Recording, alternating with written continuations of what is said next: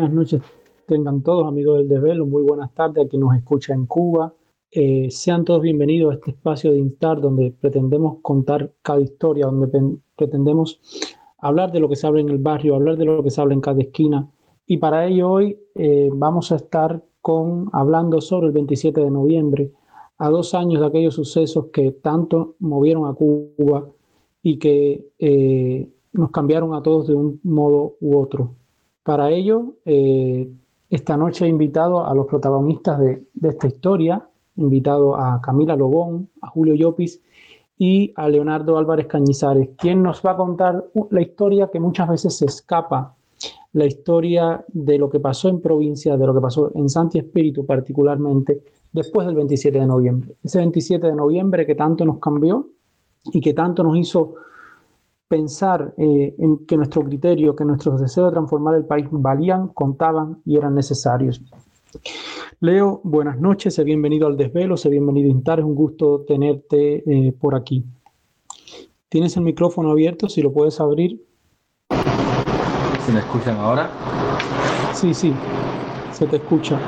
Bueno, Leo, yo, buenas tardes. Yo, buenas tardes y bienvenido al desvelo. Yo quisiera eh, comenzar un poco escuchando tu historia eh, y primero te voy a preguntar qué organizaron en Santi Espíritu después del 27 de noviembre, qué fue lo que pensaron hacer y qué sucedió después. Eh, y una segunda pregunta es qué sucedió con ustedes después de ser detenidos. Es muy importante, te repito, conocer la historia de ustedes porque todos eh, conocemos en parte lo que pasó en La Habana, pero que el 27N fue más que eso, ¿no? Que, que, se desbordó y que fue por distintos puntos del país. También hubieron sucesos en Holguín, en Matanza. Y yo creo que es importante conocer esas lecturas para, para proyectar y para el futuro articular muchas iniciativas cívicas. Exacto. Eh, primero que todo, bueno, gracias por la oportunidad. Eh, Santi Espíritu, el 27N, pues, para muchos de nosotros, ¿no? Si bien es cierto que ya, pues, nos reuníamos en grupos, ¿no? Y, debatíamos, pues el 27N fue, fue como, como el empujón, ¿no?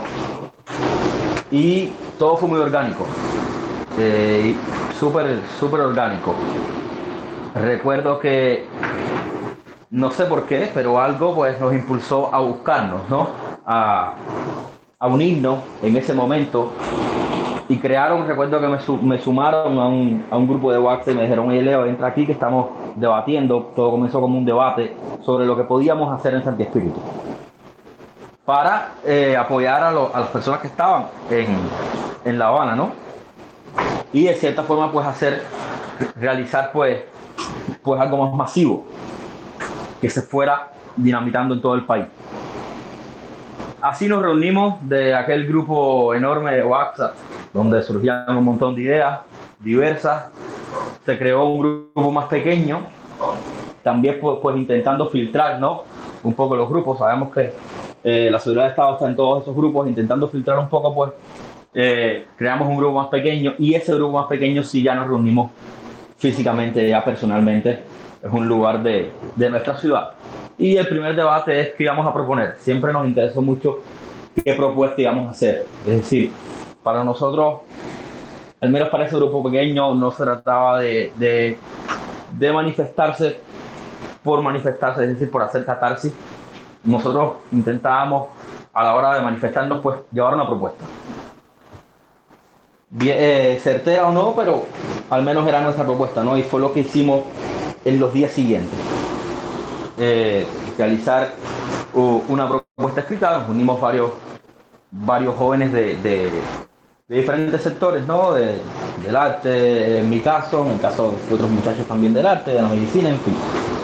Nos reunimos y redactamos, redactamos aquel decreto, creamos un grupo que en ese momento se llamó eh, Sable de Serafín y pasamos entonces pues ya a acciones, acciones concretas, ¿no?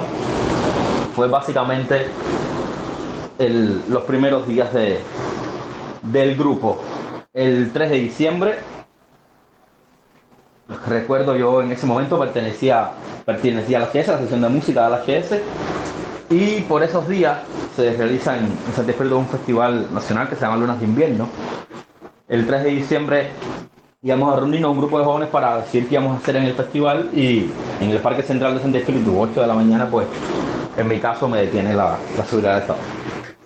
Y después que, que, te detuvo la seguridad del Estado, ¿qué pasó con ustedes? Porque Armando, que, que es quien sirvió de puente para conocer lo que, lo que, había pasado con ustedes, me contó que fueron detenidos, que, fueron, que no la pasaron nada bien. ¿Qué fue lo que pasó? Y sobre todo, por esa narrativa que ha quedado en el oficialismo, que, que no pasó nada. O sea, lo vimos después con, con, con quienes estuvieron en el grupo de los 33, con las exposiciones públicas, aquí hay varios de ellos, y Julito y, sí. y, Camila, que son nuestros invitados. Pero ustedes, ¿cómo lo vivieron desde una provincia? ¿Qué pasó con ustedes después de esa detención? Bueno, eh, en mi caso, eh, y en el caso de la mayoría ¿no? de ese grupo, no me llevaron al vivaco, se tuvieron 8 de la mañana. Literalmente estábamos, es decir, en mi caso, en mi caso, para las personas que, que, tenían que ver con mi círculo cercano, amigos y familia, pero yo estaba desaparecido. Porque salí de mi casa a 8 de la mañana, rumbo a un sitio y a las 10 de la noche no se sabía de mí. Es decir, nunca dejaron que yo hiciera una llamada telefónica, por mucho que les pidiera. Según me comenta mi esposa, cerca de las 11 de la noche la llaman y le dicen que yo estaba detenido, que tenía que llevar eh, sábanas y cosas así, ¿no? Para, para pasar más tiempo. Y una hora después, pues, me dejan en libertad. Interrogatorio, enfrentamiento, amenaza. Pero yo me atrevería a decir, Leo, que quizás lo más difícil no fue ser detenido, sino los días que vinieron después. Es decir, ellos una vez que, que nos dejan en libertad, por así decirlo, ¿no? Sabemos que no hay libertad en Cuba, pero una vez que nos dejan en libertad de, del Viva, bueno, por supuesto, se quedan con nuestros teléfonos, unos dos meses, se quedan con, con toda la información que tenemos en los teléfonos privada y pública. Eh, comienza entonces la persecución. Comienzan las citaciones todas las semanas. Y yo hago una anécdota. Yo, yo en mi caso personal desarrollé una paranoia de, de persecución. Y yo converso con mis amistades, digo, totalmente justificada, creo. ¿Por qué? Te voy a, le voy a hacer una anécdota. Yo estaba caminando por una calle muy céntrica, ¿no? En, en Santi Espíritu. Y cuando voy a prender el cigarro, se, se me cae al suelo la, la fosforera. En ese momento, al momento, suena mi teléfono. Un número que no conozco, respondí. Dígame. Y la pregunta fue, ¿qué recogiste del piso? Te habla el oficial eh, Marcos, creo que era. ¿Qué recogiste del piso? Entonces, por supuesto, yo desarrollé una paranoia de persecución. Para mí, todo el tiempo me estaban, me estaban vigilando. Cualquier cosa que yo hacía, me estaban vigilando. Tanto así que me llevó a, a proponer a los miembros de, de, de, la banda en la que estaba, la banda del grupo de música donde estaba, separarme de la banda. Porque algo que utilizan ellos muchos eso es la desconfianza, no es la división. Y yo, conmigo, llegó un momento en que funcionó. Yo llegó un momento en que no confiaba en los miembros de, de, mi banda. ¿Sabes? En que quería apartarme y no, no formar parte de eso. Y creo que ese esa tortura ¿no? que, ellos, que ellos utilizan a veces suele hacer mucho más daño que el mismo tiempo que pasas en cárcel o que las amenazas. Es decir, esa tortura psicológica hace mucho daño, al menos en mi caso, yo lo creo así. Y me costó, me costó incluso después que salí del país, me costó eh, pasar por eso. Tanto así que yo, incluso a mis amistades, cuando hacíamos acciones aquí en Brasil, dejaba a veces de pasarles información por el miedo que le pasara algo a ellos. ¿Sabes? Que los teléfonos de ellos o aquellos fueran detenidos y se les fueran, les fueran incautados los teléfonos y tuviesen alguna información a yo hacerle daño a ellos. Y es decir, las amenazas con la familia, las amenazas directamente a la familia. En mi caso, como en todos, pues, nos llevaron pues a abandonar un montón de proyectos que teníamos dentro de la isla y a, y alargarnos de la isla, ¿no? Y todo, todo explota por una, una, una entrevista. Ellos me citan y me preguntan qué crees, ya mucho tiempo después, ya fue cuando la, cuando la manifestación del, 15 de noviembre, ¿no? Me dicen, ¿qué crees de las de la manifestación que se está convocando el 15 de noviembre? No, no realmente no, bien, no entendí para qué le valía a ellos mi opinión, ellos la, la conocían, la opinión de muchos, también las canciones decían, las canciones decían cuál era mi opinión, ¿no? Y ellos se, se apoyaron en lo que se apoyan siempre, ¿no? En mi caso, en mi familia en mis hijos. Yo respondí lo mismo que decía siempre. Las manifestaciones en Cuba, por constitución, es decir, la, dictadura cubana, en mi opinión, tiene eh, un engranaje legal que justifica los actos, es decir, que lo, justifica para ellos, me refiero, los actos violentos que realizan. Desde el punto que ellos ponen en la Constitución que tienen que defender al precio que sea necesario, bajo cualquier medio posible, están justificando el asesinato incluso. Si es para defender su proyecto. Si es, si defender su proyecto se, se, se, se trata, ellos justifican hasta el asesinato y con otras palabras, eso fue lo que dije en aquella entrevista, que no era legal, porque la constitución la hace ilegítima. Solo que ellos la ponen en televisión nacional, la presenta Humberto López, diciendo que yo estaba en contra de las manifestaciones. Eso me llevó de nuevo a ser citado, porque sabían, es decir, ellos imagino que conocían cuál iba a ser mi respuesta, me llegó a ser citado, a ser amenazado de nuevo y eh, nada, les hice una, una directa en las redes sociales, pues desmintiéndolos otra vez. Básicamente, pues, general, muy general, esta es la, la historia, en mi caso personal. Muchísimas gracias, Leo. Bueno, te voy a pedir entonces que te quedes en línea para después pasar al debate. Eh, bueno. Armando estaba viendo la palabra. Sí, no, pero tenemos una dinámica. Ahora pasa nosotros, hablamos con nosotros invitados y después pasamos al debate, ¿vale? Te pido porfa que cierres el micrófono porque hace interferencia. Eh, listo, listo. Bueno, como hemos visto, esto llegó hasta Santi Espíritu, eh, pero ¿qué, ¿cuál fue el efecto y cómo se vivió eh, un episodio tan importante para la historia cívica reciente en Cuba? ¿Cómo se originó? ¿Qué fue lo que se vivió? ¿Cómo cómo repercutió en la mentalidad de una generación que comenzó a articularse y que tuvo tal vez su punto eh, de partida el día antes, el momento que se allana la puerta de la sede del movimiento San Isidro. Y para eso yo tengo el gusto de tener por primera vez en el desvelo a, mi socia, a mi amiga Camila Lobón. Cami, es un gusto tenerte esta noche aquí.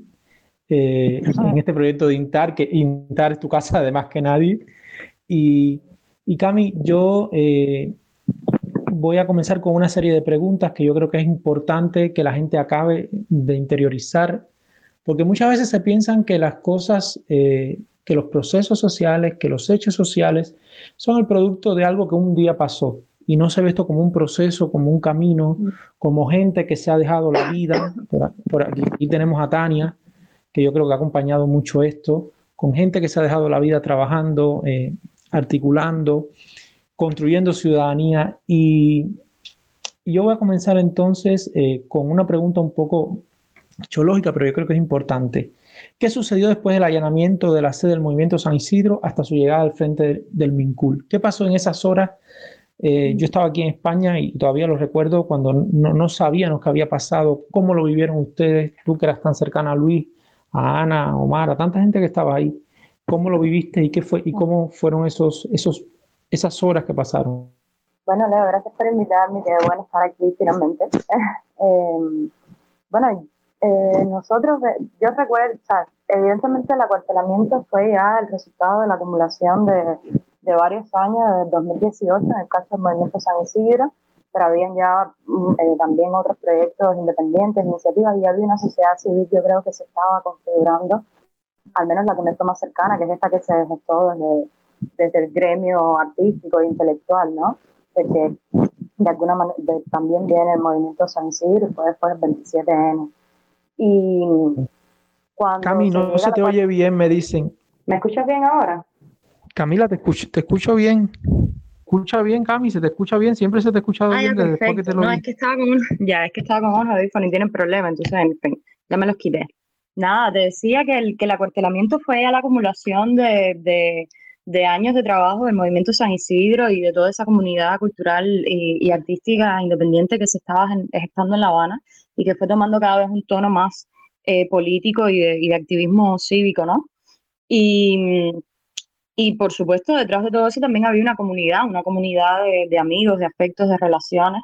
Cuando, cuando esta gente decide ya cuartelarse, muchos de los activistas que estábamos alrededor y que éramos más cercanos de los periodistas, de, los artistas, cercanos al, proyecto, fuimos también, tuvimos inmediatamente, nos fue cortado el acceso a Internet, tuvimos operativos fuera de la casa que nos impidieron todos esos días salir.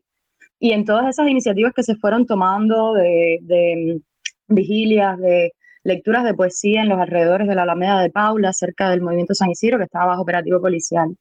Eh, se decidió justo para el día antes de que entraran a la sede, porque ya sabíamos que era probable que pronto intervinieran, hacer una manifestación frente al Museo de Bellas Artes. Recuerdo que esto fue el chat que teníamos nosotros, los artistas plásticos, ¿no? El grupo este eh, que habíamos venido juntos desde, desde la campaña contra el decreto 349. Y por la noche nos fuimos enterando, eh, a mí me lo contó de hecho Aparicio, recuerdo, que había otra iniciativa, un grupo de actores, de gente del cardumen, eh, y del mundo del teatro, de Junior García, que iban a ir hacia el Ministerio de Cultura. Y lo que decidimos fue unirnoslo, o sea, ir todos para allá entonces, pues no tenía sentido estar divididos en varios espacios, ¿no? Si podíamos aunar fuerzas que se sabe en ese momento, el poder de convocatoria de la sociedad civil era bastante limitado. Fue realmente impredecible lo que, lo que terminó pasando ese día eh, y la cantidad de gente que se sumó a la protesta. Y ese fue el inicio, así fue como llegamos al ministerio que por otra parte era un lugar ya al que estábamos acostumbrados, habíamos ido a entregar muchísimas cartas nosotros cuando, cuando eh, el decreto 349 y yo recuerdo que de hecho frente al, Ministerio de, Cultura, varias de, de, la gente del movimiento San Isidro, la misma Tania, habían hecho una, una protesta por la que habían sido detenidos, se habían plantado frente al ministerio como un año antes creo, y habían sido detenidos y habían sido llevados. Entonces, obviamente, era como la institución inmediata de poder a la que se podía interpelar y así, sin ningún plan concreto eh, de, de, apelar entonces a tener una reunión ni a nada. O sea, todo lo que pasó ahí fue completamente espontáneo y se fue estando también según la, la voluntad de todos los que estaban presentes eh, a través de ejercicios democráticos y de votación y tal. Eh, y así fue, así fue como se, se condujo la, la, protesta de ese día. pero yo recuerdo que fuimos realmente al ministerio por como un gesto ya de salir a las calles, de tomar el espacio público en señal de protesta, sin, sin ninguna estrategia, sin ninguna estrategia específica. Eh, Cami, ¿y cómo vivieron, cómo vivieron cuando, cuando vieron que se empezó a sumar gente, ese momento entre el que llega, empieza a llegar eh, numerosos ciudadanos, sobre todo jóvenes, y entre, entre que logran hacer la presión para entrar al ministerio, porque ahí hay un, una suerte de forcejeo, de, de, de tirantes, eh, no sé cómo decir la palabra, de tirantes eh, política con las autoridades. ¿Cómo viven ese, ese momento? Eh, no, nosotros cuando, obviamente, cuando la protesta empezó a, a, crecer, cuando se fueron sumando más personas, porque comenzamos a subir fotos y eso fue convocando ya un ánimo que estaba bastante sensible y con ganas de hacer algo por, por toda la, tensión que había generado la, la intervención el día anterior al, al, movimiento San Isidro del Corte Nacional de Internet. Eh, cuando la protesta empezó a crecer, por supuesto que la institución, que además no estaba preparada para eso, eh, desde el Ministerio de Cultura, y obviamente eso era directamente em, eh, instruido por, por, por, el Ministerio del Interior, por, por la contrainteligencia militar, fueron intentando aplacar la manifestación, ¿no? Entonces fueron proponiendo a lo largo del día que la manifestación eh, se convirtiera en primer lugar en una reunión a lo que accedió la mayoría de las personas que estaban ahí, porque bueno, realmente más allá, o sea, la protesta no tenía eh, un fin en sí mismo, no había, y a medida que se sumaban más personas también era más difícil determinar eh, como el, el, el, objetivo final que, que, iba a tener la protesta, porque era completamente espontáneo. Y la institución fue proponiendo a lo largo del día em, cosas para, para, para, eh, para obviamente eh, diluir la, la, manifestación, ¿no? Primero propusieron irnos hacia un teatro, hacia la sala de un teatro, eh, y que entraran un grupo pequeño de personas y que el resto se fueran para sus casas, a los que se negó la mayoría y todo el mundo dijo que íbamos a entrar todos o que saliera el ministro de Cultura, que fue lo que se estuvo exigiendo todo el tiempo. Y obviamente había un diálogo entre el, entre el viceministro de Cultura, Fernando Rojas, que estaba trincherado dentro del ministerio, y, y, la persona que decidió contactar de los que estaban afuera como representante de los manifestantes, que fue Junior García, eh, al que conocía porque, bueno, es director de teatro y trabajaba con el, con el eh, con artes escénicas directamente, con él, eh, fue proponiendo eso, fue proponiendo eh, distintas cosas para aplacar la manifestación y, la, y a medida que eso pasaba, la manifestación iba creciendo. Nosotros intentando presionar por tener la mayor cantidad de, de, garantías entonces posibles para entrar, primero que entráramos todos, después poder grabar la reunión, poder filmarla para que la gente que estaba afuera la viera. luego ellos pusieron condiciones que no aceptamos, como que eh, personas que eran ya identificables para ellos como enemigos del Estado disidentes, como era el caso de la misma Tania o de la gente del movimiento San Isidro que estaba, como Mori Pacheco, como Michel Mato, no entraran al ministerio. Nosotros nos negamos a eso. Y bueno, en, ese, en esa tirantez eh, supuestas negociaciones, eh, finalmente accedió el grupo que estaba afuera a denominar democráticamente por, por gremios, ¿no? Por el gremio de los gremios que estaban representados, de de los artistas independientes, de, de, de artes plásticas, de, de, música, de actuación, de así, por gremios que se podían identificar o por comunidades y afinidades que se podían identificar para que cada uno denominara uno o tres representantes para que entraran a la reunión a presentar sus demandas. Y esas demandas luego fueron también recogidas. Eh, cada gremio entregó como una lista de, de, los puntos que quería decir, que quería tratar, y todo eso se aunó en como una especie de, de, manifiesto en común que se leyó a la entrada de, del ministerio y que fue lo que guió la, la reunión luego adentro con los funcionarios de, cultura. A mí me, me, yo pienso mucho en, en o sea, todo, por supuesto, la, la, las lecturas que, que, el teatro político, digamos, de ese día generó luego, eh, las lecturas sobre todo que tienen que ver con ver ese gesto de entrar y de em, sentarse y, y, admitir a la institución como interlocutores, como un acto perdido de fe, ¿no? de, de, confianza y tal en las instituciones del Estado. Y realmente de lo que se trataba era de tratar de darle un cuerpo em, y, de, y, de, continuar y de ser lo más consecuentes posible eh, con todas las, las, voluntades y las intenciones que estaban allá afuera. Porque yo creo que lo, lo, lo inédito de lo que estaba ocurriendo y, lo que había sobre todo que proteger, y eso era algo que las personas que ya estaban mucho más radicalizadas políticamente, como el caso de Tania Bruguera, del mismo Mauri Pacheco, de Michel Mato, tenían muy claro, es que el, el gran valor de ese día era que ese número de personas lograran eh, identificarse como comunidad y lograran dar el salto hacia la protesta pública ¿no? como vía de canalización de su, de su inconformidad y de su descontento con el sistema, más allá del nivel de madurez, de su pensamiento político o de las posiciones que además no teníamos forma de evaluar ni de medir en ese momento, que podía tener cada uno de los manifestantes, era importante para, para una conformación de una sociedad civil que ese proceso se diera de manera orgánica y tratando de ser eh, lo más eh, conciliador posible con, con, lo que quería todo el mundo y nada. Ese proceso inevitablemente llevó a eso, a ese pequeño ejercicio democrático y a esa entrada a interpelar al, a los funcionarios de, de, cultura y a pedir esas grandes cosas que desde ahora pueden parecer ingenuas o que se leen en abstracto, pero que más que otra cosa era una declaración de principio de esa sociedad civil que estaba surgiendo en ese momento frente al poder, ¿no? Cami, eh, a mí siempre me sorprende que, cuando pienso en el 27N, el cómo se autoorganizó eh, el plantón. Y yo creo que eso es algo en lo que tenemos que reflexionar y, quisiera un poco que, que, nos comentaras cómo fue el proceso de autoorganización, cómo ya casi cuando eran 400 personas eh, se iban organizando, o sea, cómo fue lo de los aplausos. Yo creo que eso es muy importante porque eso logró una presión que hizo al, al Ministerio de Cultura dar su, torcer su brazo, ¿no? Sí. Sí, claro, ¿no? o sea, el hecho de que nos aceptaran como, como interlocutores se debió, por supuesto, a la, a la presión, a la presión popular de, de, un evento que ahí estamos también de sorpresa, una manifestación de esas dimensiones, ¿no? Tomó a todo el mundo de sorpresa. Y, y, ya te digo, eso se fue organizando espontáneamente y eh, luego tampoco tenía como una estrategia eh, clara porque no era un grupo, no estaba configurado previamente como un grupo eh, de activismo o de oposición o de disidencia y tal. Era simplemente un momento en el que se habían encontrado muchas personas que habían llegado a un punto de hartazgo que ya necesitaba expresarse públicamente.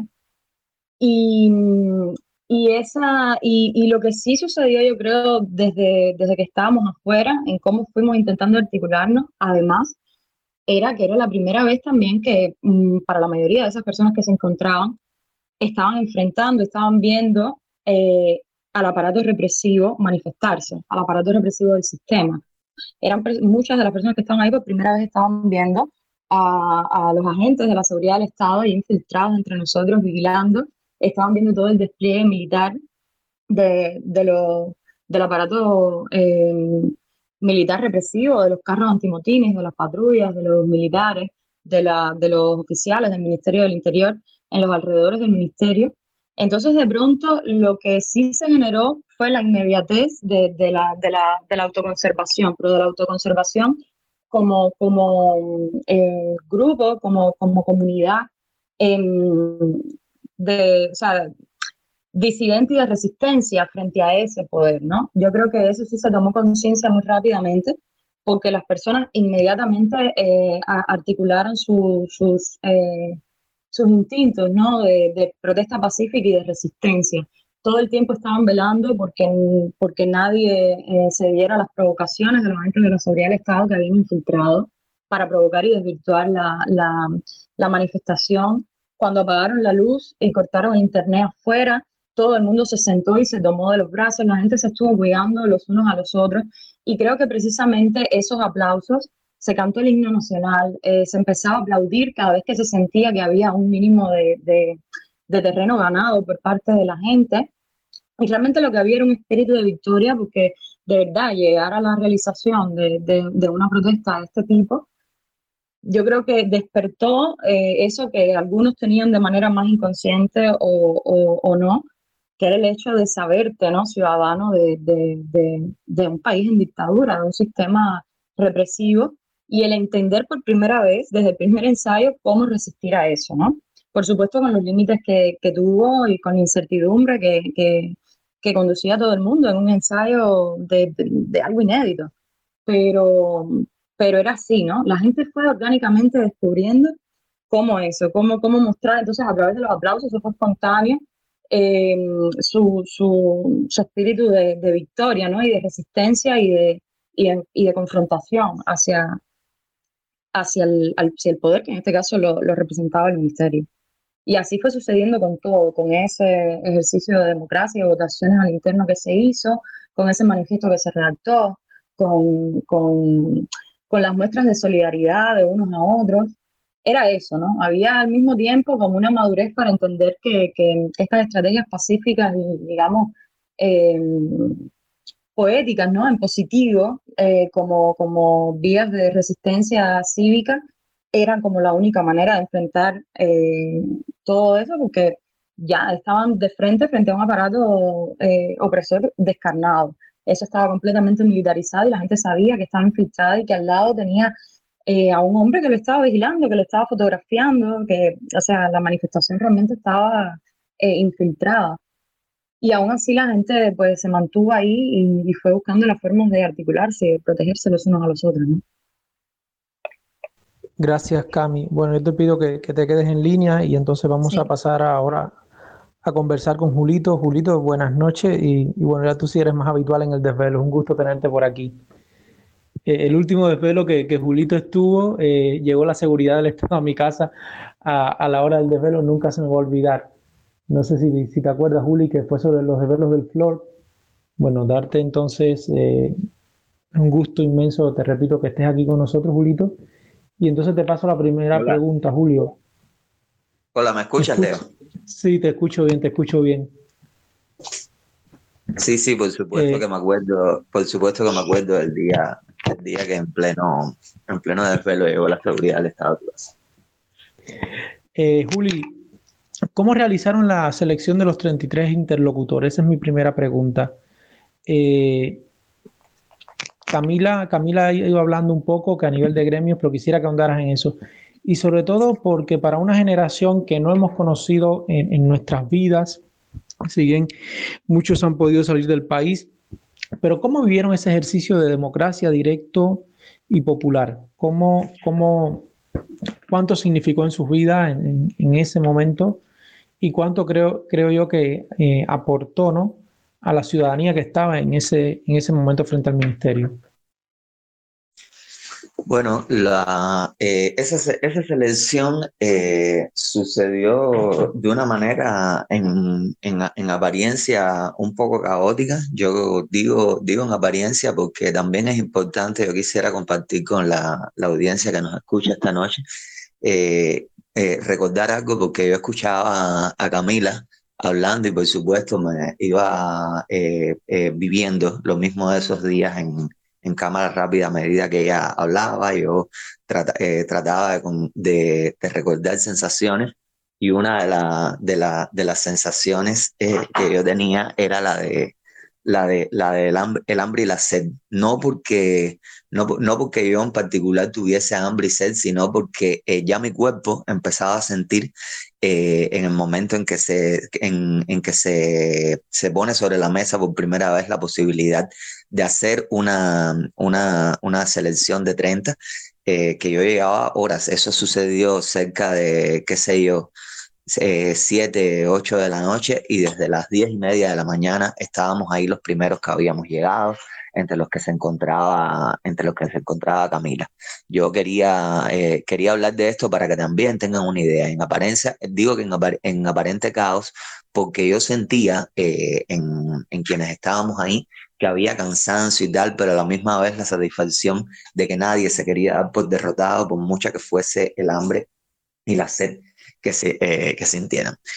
Y bueno, la, la selección eh, fue el, el, resultado de eh, propuestas y contrapropuestas. Habían pasado muchas cosas durante durante el día. En un momento eh, eh, intentaron convencer a... Lo, primero que sucede es que Fernando Rojas, que estaba al habla con Junior, porque claro, Junior actor al fin, y Fernando Rojas en aquel momento eh, ministro, viceministro de Cultura y simultáneamente presidente del Consejo Nacional de las Artes Escénicas, pues lo tenía ahí en su jurisdicción y lo usó como interlocutor todo el tiempo. En un primer, en, un primer, en, unos, en unas primeras llamadas trató eh, de convencerlo de que él disipara aquello. Luego de, luego de que fracasara esa iniciativa, intentó eh, hablar con un grupo reducido que en aquel momento él le, él le propuso a Junior, entre los que yo me encontraba, y eso también le fracasó. Eh, yo, uno de los puntos fuertes de ese día yo creo que fue que eh, no, no logramos eh, dejarnos meter ninguna de esas fintas eh, orquestadas en sinergia por el Ministerio de Cultura y el Ministerio del Interior. Y luego que había pasado mucho tiempo, ya habíamos pasado por un momento, tal vez Camila lo recordará, en que eh, propusieron himnos a la sala Adolfo Abrado, que se encuentra a unas cuadras de ahí con una, con una representación de 40, si mal no recuerdo. Esa fue la primera vez que yo creo que se apuntó hacia el hecho de que fuese una representación de quienes estaban ahí. Estamos hablando de que, te estoy hablando del momento en que ya había eh, más de 100 personas. Eh, eh, ya, ya habían, qué sé yo, 300 personas allá afuera y bueno, una representación de 40 y tal. En ese momento tampoco cedimos a esa presión pero empiezan, eh, empiezan a pasar las horas y eh, lógicamente eh, al calor de lo que va sucediendo, yo creo que de manera colectiva íbamos conviniendo que ya iba a ser de noche. Ellos habían, también es importante decirlo, habían rechazado una y otra vez la, la variante que, nos, que nosotros le habíamos dado, que era de que todas esas personas que estaban ahí pudiesen entrar al jardín del Ministerio de Cultura, plena pandemia, era, era más seguro que estar eh, en, un, en, un, espacio cerrado como pudiera haber sido la sala o fue agrado pero sucede que en un momento ya ahí la cantidad de personas que había no, eh, no cabía fácilmente en los jardines del Ministerio de Cultura, por grandes que fueran. Y entonces, eh, en, en, un, en, un, momento se empieza a hablar de esa posibilidad. Y yo, yo recuerdo que entonces de manera, eh, de, manera muy racional empezamos eh, a hablar entre todos. Es, eh, a mí me gustó mucho de cómo sucedió esa selección, que lo primero que se impuso fue que entrara quien entrara, tenía que haber una representación del movimiento San Isidro, ya estaba, y de los acuartelados. Estaban ahí Catherine Bisquet, estaba, estaba Claudia Luis, estaban Michel Mato y, y a Mauri Pacheco. Eh, eso se, eso se, se, impuso como idea, eh, se impuso en el sentido, quiero decir, que se, se caía de la mata. Todos eh, coincidieron en que sí, eso, eso era imprescindible. Lo, eh, el, el, otro grupo que se, se, se combinó, que también debía estar representado, era Intar por el peso simbólico que tenía dentro de, dentro de la lucha por, eh, en contra de la vulneración de derechos culturales eh, de, los últimos, de los últimos años. Y por otro lado, también eh, se cuajó la idea de que tenía que haber una representación de la prensa independiente que ahí estuvo. Yo creo que eso, estos, estos grupos de los que te he hablado, yo creo que es, más, es tan importante que, ellos hayan entrado, como el hecho de que haya entrado una representación de artistas plásticos, de cineastas, de gente del mundo del teatro, eh, etcétera, etcétera, etcétera. Esa selección se dio sobre, eh, vuelvo a eso, sobre, sobre la base de pensar desde el punto de vista objetivo. También yo creo que se jubilatió un poco en, en, en la cantidad de personas, pero bueno, 30 ya era un número con el que podíamos trabajar. Lo otro que, lo otro que, que surgió en el desglose fue como que tocaban a cinco miembros de cada, eh, de cada comunidad específica, o sea, cinco miembros de, del, del, gremio de los actores, cinco miembros del gremio de los artistas eh, plásticos y, eh, y así sucesivamente.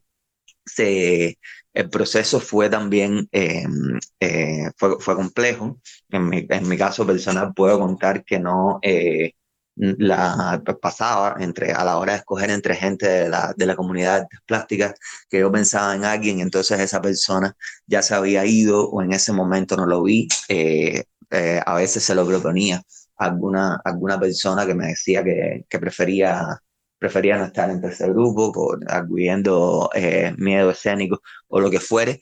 Y así poco a poco se empezó a, eh, se, empe eh, se, empezó a, a, a, ir definiendo la cantidad, la, lo, los miembros de la comunidad de artes plásticas, que fue lo que me tocó a mí eh, coordinar desde cerca. Había personas que entonces también decían, bueno, que hay, hay otras personas que, que, que están aquí, que tienen no sé, en esos días estaba ahí eh, Lázaro Saavedra, que es un, que es un artista eh, que ya con, con, una carrera establecida, que eh, pasó por momentos, eh, por, por, momentos de organización de los artistas contra, contra el exceso de control del Estado, y así iba sucediendo hasta que se eligieron las, cinco, las cinco personas del gremio de las artes plásticas, los lo, los cineastas se, se, organizaron de otra manera, de, de, eso no puedo dar mucha fe porque así se, se armaron en ese momento unos grupitos hasta que estuvo eh, la lista. Eh, la lista conform, eh, conformada. También es importante decir, yo creo que esta noche también es para eso, eh, lo que más demoró, ya luego de que, la, de, de que la lista estuvo lista, valga la redundancia, a que aceptar, a que finalmente nos mandaran a entrar pasaron, pasaron unas cuantas horas. Yo creo que cerca de las ocho y pico, nueve de la noche ya la lista eh, estaba disponible y no fue hasta, eh, hasta, hasta pegado a las once y media de la noche que no entramos. Y uno de, una, una de las cosas con las que más trataron de presionar eh, eh fue con que no querían de ninguna manera que Tania Bruera entrara entre esa representación de 30. Eh, eh, Fernando Rojas le insistió mucho a Junior, lo llamó más de una vez para hablar eh, sobre ese tema, pero, eh, pero no, por suerte eh, nos cuadramos ahí y dijimos, mira, esas son las 30 personas que van a entrar. De lo contrario no va a entrar nadie y lo que sí está claro es que pase lo que pase, nos vamos, eh, nos vamos a quedar aquí. Ya en ese, en ese momento de la noche, con todo y el miedo que tenía la gente, la gente sentía que había que, que había que quedarse ahí, que no se podían ir. No sabían probablemente hasta cuándo, pero en ese momento era importante eh, quedarse ahí. Eso sucedía de una manera un poco espontánea. Para mí, yo diría que hasta un poco mágica porque no, no te pudiera decir ir así diciendo, no, esto pasó así, leo por esto, por esto, por esto. Eso es algo que a mí me sería imposible. Yo simplemente te puedo dar fe que estaba ahí, que poco a poco nos íbamos alineando. Era un momento en que, eh, en que yo sentía que no, eh, mm, que, que no tenía ni siquiera que comunicarme de manera verbal para que las cosas eh, empezaran a salir un poco como, como queríamos. Perdón por todo el recuento, pero eh, para mí es importante esta noche también eh, darle la mayor cantidad de elementos posibles a quienes nos escuchan para que sobre todo se puedan hacer una idea, que traten de, eh, traten de visualizar el, el suceso de la manera más fidedigna posible. Sí, Juli, gracias. Juli, yo paso a una segunda pregunta. ¿Cómo fue el intercambio al interior del, del MINCUL, del Ministerio de Cultura? ¿Y cuáles fueron los momentos más tensos, más álgidos del intercambio con los funcionarios que estaban ahí? Bueno, el, el, el, intercambio, yo lo, yo lo recuerdo, eh, ahora mismo decir algo desde, desde la autocrítica, ¿por qué no? El intercambio por la parte de nosotros estuvo signado por la catarsis, independientemente de que no hicimos histeria para nada. Eh, somos eh, todos los que entramos ahí, eh, somos personas civilizadas. Yo doy fe de que, de que prácticamente todos los que estaban ahí, salvo puntuales excepciones, fueron personas que se pensaron muy bien todo, todo lo que dijeron. Lo más importante de todo es que había una sintonía en el aire con una idea fundamental, independientemente de las diferencias que había entre cada uno de nosotros, y era el hecho de que no, todo el mundo coincidía en que no se podía seguir teniendo temor a la hora de exigirle a las autoridades, no solo culturales, porque al final para mí también ese día estábamos ante funcionarios de cultura, pero también estábamos hablándole al Ministerio del Interior, que es en definitiva quien, quien toma las decisiones medulares que tienen que ver con los asuntos políticos en toda la amplitud del territorio nacional. Eh, ese, eh, ese, ese, ese, ese intercambio estuvo signado por, por esa sensación, la catarsis en el sentido de que, eh, lo que lo que hicimos básicamente todos fue complementar nuestra exigencia de que se debía respetar la libertad de expresión con testimonios. Eh, Michel Mato, recuerdo eh, haciendo las descripciones de cómo eh, había, había visto en una ocasión que sacaban lleno de sangre a Luis Manuel Otero de una, de una patrulla. Eh, Tania Brugueras hizo, hizo referencia a modo en que, por ejemplo, Jorge Fernández Torres, actual director del Museo de Bellas Artes y que por muchos años fue el director del Centro de Arte Contemporáneo Wilfredo Lam, que es la institución que organiza la Bienal de La Habana. Eh, Tania hizo la denuncia pública, yo creo que eso es una de las cosas más meritorias de esa noche, de, que, eh, de cómo Jorge Fernández había dedicado por varios años en algunos eh, museos y centros de arte del mundo a extender la idea de que Tania Bruguera era una agente de la CIA, etcétera, etcétera. O sea, esa fue, ese fue el tono eh, fundamental que tuvo, que, que tuvo la noche. Plantarles cara, decirles, eh, ellos, salvo en puntuales ocasiones, nunca repostaron prácticamente nada. Una cosa que yo recuerdo también como, como sensación para que tengan una idea que yo pueda recordar, eh, alrededor de cinco o seis veces en la noche hubo personas, eh, en el caso específico de, de, Camila Lobón, lo hizo dos veces en dos momentos que yo recuerde, que fue eh, sostenerle la vista a los funcionarios y preguntarles a algunos específicamente, ustedes de veras consideran que nosotros somos unos mercenarios, ustedes consideran, ustedes tienen alguna prueba de que nosotros estamos aquí, porque estamos instrumentados por alguien, porque estamos recibiendo alguna remuneración para esto. Y ellos solamente les cambiaba, el, eh, les, cambiaba la pigmentación de la piel, se ponían rojos como, como tomates y hacían, eh, hacían silencio totalmente. No hubo un sí, un no, un tal vez, eh, toser, no, no, nada de eso. Esas fueron, fueron cosas que no pudieron respondernos en el momento en que le estábamos sosteniendo, les estábamos sosteniendo eh, la mirada. Y eh, de, eso se, de, eso se trataba, se habló fundamentalmente de que había que respetar la libertad de expresión. Se habló, eh, por supuesto, porque se hizo la pregunta de por qué las decisiones fundamentales desde el punto de vista cultural que competen a la libertad de expresión, tenemos que sentir que las se toman más desde el Ministerio del Interior que es el Ministerio de Cultura. Ese fue el, tono en general, por lo menos el que yo recuerdo. Gracias, Julito. Bueno, hay una, una tercera pregunta que, que, yo la pensé para ustedes, pero la pensé previendo y, porque tenía la certeza en mi corazón que aquí iba a llegar más gente que, que había estado ese día. Y, y la pregunta también la, la, animo para los que están aquí. Está Tania, está Solven, está Ulises, que estuvieron esa noche al interior del ministerio. Y, yo creo que en, que en clave cívica hay que pensar que todo, todo episodio, todo proceso social de, disidencia al totalitarismo tiene ganancias y límites. ¿Cuáles fueron las ganancias cívicas del 27 de noviembre y cuáles fueron los límites del 27 de noviembre a, eh, dos años de lo ocurrido? Eh, eh, Camila, Julito, le voy a abrir también el micrófono a Solveig para si se anima a hablar, a Tania, eh, a Ulises, le, estoy abriendo el micrófono, eh, porque creo que es una pregunta que, podemos construir entre todos y, después nuestros escucha también si se, si se animan a, participar. Para mí la ganancia fundamental es que em, abrió la discusión para la ciudadanía, eh, o, bueno, para que esta discusión comenzara a crecer y saliera ya de este gremio cultural y, y cívico digamos, más, más limitado, eh, porque bueno, por decisión del gobierno, que todo empezó a poner en el propio Noticiero Nacional de Televisión todo eso, o destapó eh, la, la, la, sociedad, la corrupción y obviamente la, la, la manipulación como único método de, de supervivencia de, de, la, de la verdad y de la realidad que, que, que practica el, el gobierno, ¿no? que practica la dictadura.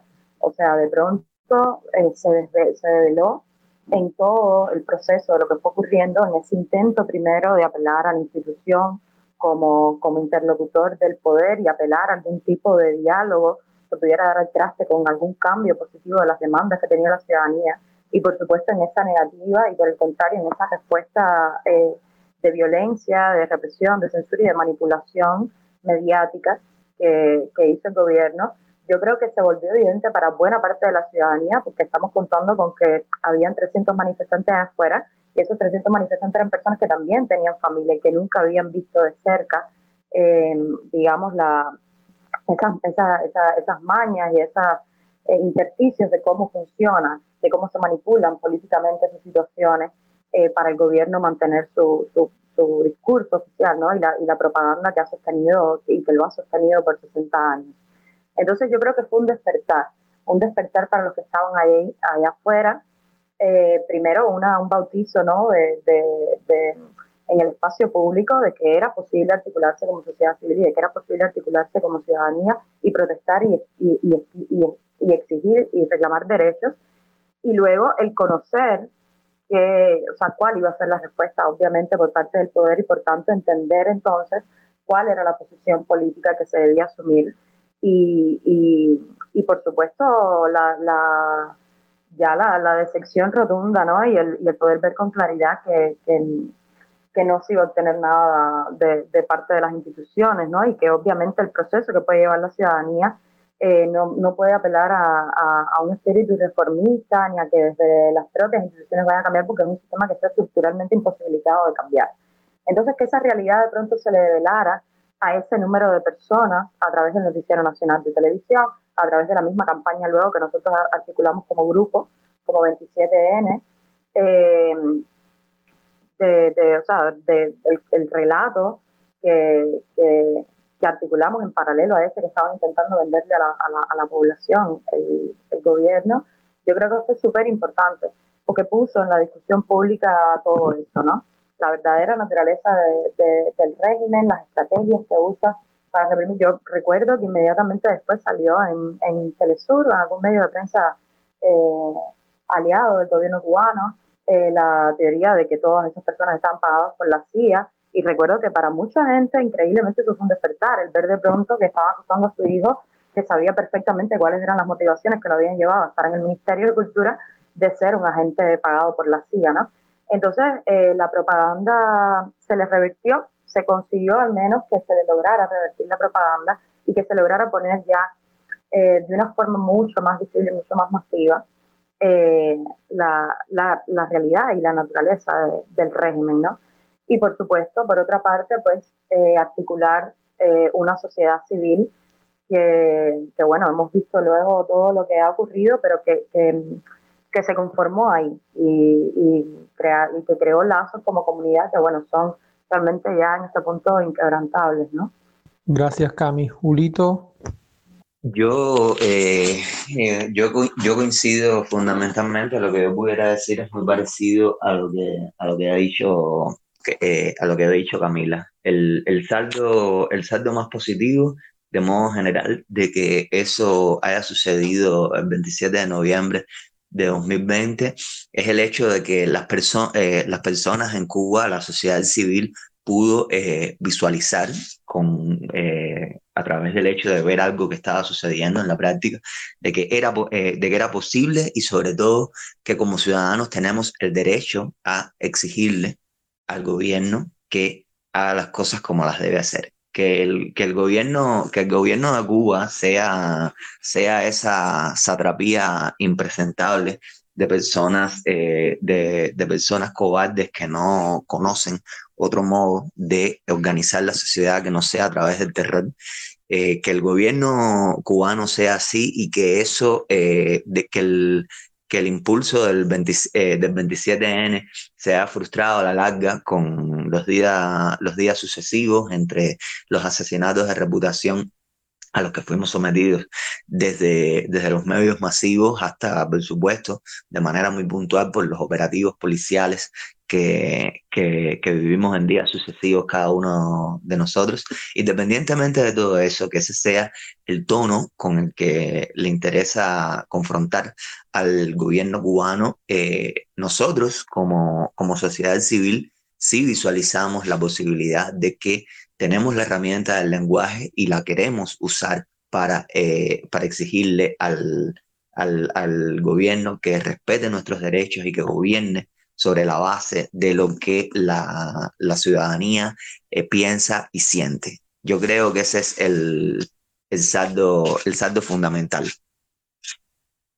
El saldo negativo yo creo que está también bastante claro, que es el hecho de que, por supuesto, siempre de una u otra manera vamos eh, a caer o a eh, visualizar de alguna manera un escenario ideal en el que debíamos haber hecho las cosas de tal manera o en el, en el organigrama general hay determinados aspectos que se pudo haber pulido. Todo eso es humano que, que surja, pero esas... Eh, esas son cosas que están, eh, están, eh, están, en el, eh, están en el marco de, lo posible y no pueden estar en otro lado. Yo creo que, que, que, que hicimos todo lo que hicimos del mejor modo que lo podíamos hacer. Y, y es súper loable, creo yo, lo que hicimos teniendo en cuenta que somos todas personas que eh, hemos crecido en un país en el que desde hace más de 60 años la sociedad civil y una serie de, estructuras y de resortes sociales que en el, que, en, el mundo real están dadas, que, eh, que las personas en esas sociedades perfectibles eh, tienen, eh, tienen, tienen acceso a esto todo el tiempo, desde, desde cuestiones puramente subjetivas hasta, eh, hasta resortes legales explícitos, como puede ser el, el, derecho a solicitarle a las autoridades, en el caso de España, donde yo estoy, eh, hacer, una, hacer una manifestación tal día, de tal hora a tal hora. O sea, teniendo en cuenta que venimos de un país en que esas cosas son son de un mundo de fantasía, eso, eh, eh, eso, eso la sociedad civil cubana eh, hace mucho tiempo que no lo vive, para colmo, lo que, de lo que hablaba ahorita, con un, con un aparato de policía política tan, tan bien subvencionado. Es importante también visualizar que toda esa, toda, toda esa comida elemental que, no comen los cubanos, toda esa hambre que, que, los cubanos pasan, todos esos apagones, toda esa eh, sociedad y esa institucionalidad eh, tremendamente resquebrajada, el reverso de todo eso es el, son las, eh, las millonarias cifras que, que, destina el gobierno cubano a hacer que la policía política funcione de manera efectiva para sus intereses sobre la base de todo eso en un, en un escenario tan jodido, tan complejo, yo creo que hicimos eh, lo mejor que podíamos hacer. Todo, lo que se frustró con lo que tuvo que ver fue específicamente con que, con que la seguridad del Estado ordenó que nos contaran en Internet, con que la seguridad del Estado eh, eh, desplegó operativos policiales fuera de la casa de muchos de nosotros, que, que el que la, que la seguridad del Estado orquestó desde la televisión cubana todas esas, eh, todos esos asesinatos de reputación, toda la, la, energía y los recursos que eh, destinaron a que Humberto López saliera cada noche que salió a mentir y a difamarnos eh, ante, la, ante la audiencia nacional. Todo lo que, lo que se frustró con lo que tuvo que ver fue con eso, creo yo, es mi percepción personal no con, el hecho de que nosotros hayamos, eh, eh, hayamos, obrado, hayamos obrado mal. Y ahí está, eh, por ejemplo, para, para demostrar que, que, hicimos todo lo mejor que pudimos, el manifiesto del, del 27N, que fue algo que se gestó uno, uno, unos meses después y que tuvo, eh, que tuvo un feedback muy favorable. Un manifiesto, manifiesto al fin, no es un programa político, qué bueno que no lo es. Un manifiesto no tiene que ser un, un programa político, siempre fue, simplemente fue una declaración de intención. Fue el intento de sintetizar y poner en limpio un grupo de ideas generales, por supuesto que muy generales, porque, vuelvo y repito, que la sociedad cubana es una sociedad con una inexperiencia considerable en materia de, eh, eh, de organización de la sociedad civil, simplemente porque no se puede, de una u otra manera, el Estado cubano eh, consigue criminalizar y, penalizar la discrepancia y los intentos de articulación a margen de sus resortes de control. O sea, sobre la base de eso, eh, hicimos, eh, hicimos un planteamiento. Pusimos eh, ante, pusimos ante, el, ante lo que pudiéramos llamar el debate público, si cabe la expresión, una declaración de intención, un grupo de ideas que, tienen, que tienen que ver con aspirar a tener una sociedad mejor. Gracias, Juli. Yo, yo como historiador hay algo que, que me quedo mucho y son dos ideas. Eh, yo creo que primero se pasó, eh, se cierra un ciclo de, de, protagonismo, de incidencia de la comunidad artística e intelectual, pero también como que se estiró una manta ¿no? para sacudir eh, a la ciudadanía que se le tira, se le pone la pelota en su cancha, eso es muy importante. Yo creo que también va a marcar una nueva relación con el oficialismo y sobre todo que trae a la escena de, la comunidad artística e intelectual, de, donde venían la mayoría de los participantes, eh, un aire fresco, un nuevo planteamiento, pero también, eh, y eso hace que mucha gente, yo hoy estaba leyendo un texto de Alina Bárbara sobre articulación plebeya, y yo pensaba cuánto un grupo de jóvenes eh, artistas intelectuales sacudió a la gente que estaba un poco más atrás con, con, otros tiempos, ¿no? Pero cuánto influyó. Yo creo que eso es algo que, en lo que hay que profundizar porque realmente todavía como, como intelectuales y como ciudadanos y como de las distintas perspectivas hay que seguir ahondando en el significado político de lo que fue el 27N.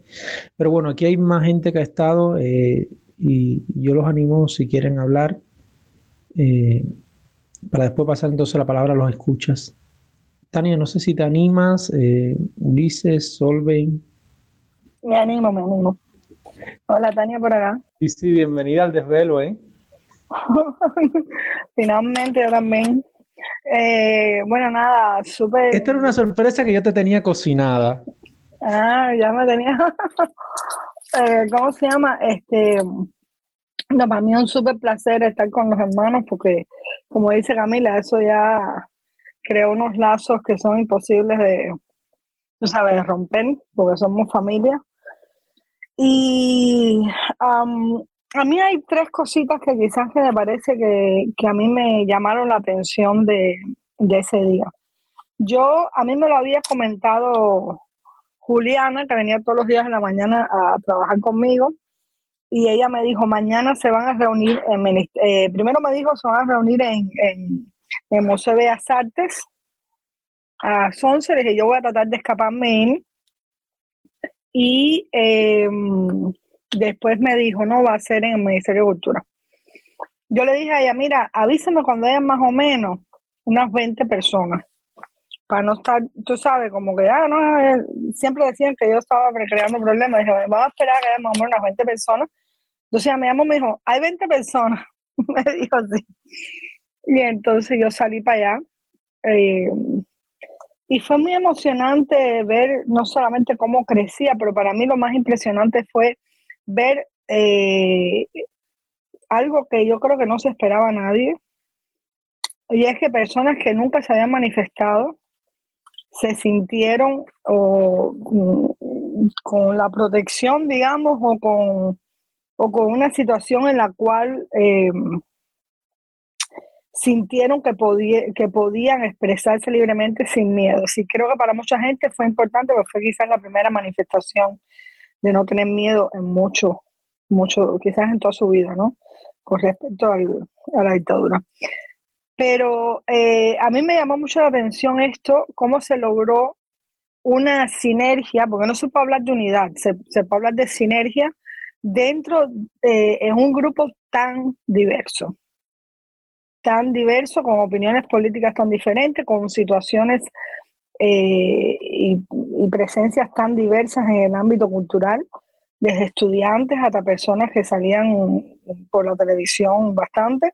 Yo creo que hubo gente hasta que se equivocó, porque creo que la gente de, no sé si alguien me puede decir, pero cuando estábamos dentro después me dijeron que había estado incluso hasta el grupo este Buena Fe, no sé si será verdad, Julito, no sé si al final ellos pasaron por ahí, yo creo que hubo gente que se equivocó. Sí, estuvieron, sí estuvieron, sí estuvieron. Eh, Israel de Buena mm. Fe estuvo, estuvo ahí ya mm. cuando nosotros estábamos dentro. Sí, y entonces yo creo que hubo gente que, que hasta, yo creo que hasta llegó a confundir a muchas personas lo que estaba pasando ahí.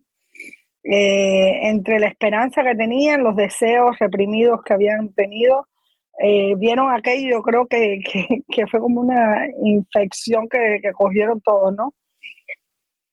Pero yo pienso, a mí me llamó la atención algo, no solamente esta sinergia que se creó, que fue muy bonita, creo que fue muy honesta, como yo creo que, la, entre comillas, revolución cubana eh, se ha dedicado a, a, eh, a cooptar el entusiasmo eh, ellos son los que dicen cuándo hay que estar alegre, cuándo hay que estar triste, cuándo es que estar en grupo, cuándo hay que estar individuo, cuando no se puede estar en grupo. Yo creo que eso fue algo que la gente volvió a sentir, algo que yo imagino que han sentido personas en otras generaciones, en otros momentos. Pero a mí me llamó la atención también eh, algo que sucedió, que fue que muchas madres vinieron. Eh, ¿Qué significa? Yo, yo me acuerdo, yo hablé con dos madres, porque eran de mi generación, eh, dos personas que yo conocía, que yo le dije, hey, viniste, y dije, sí, sí, pero no vine por mí, vine porque mi hijo quiso venir. Y entonces yo quiero estar aquí para estar segura que no le pase nada. A mí eso me llamó mucho la atención, porque una de las personas que me dijo eso había sido militar.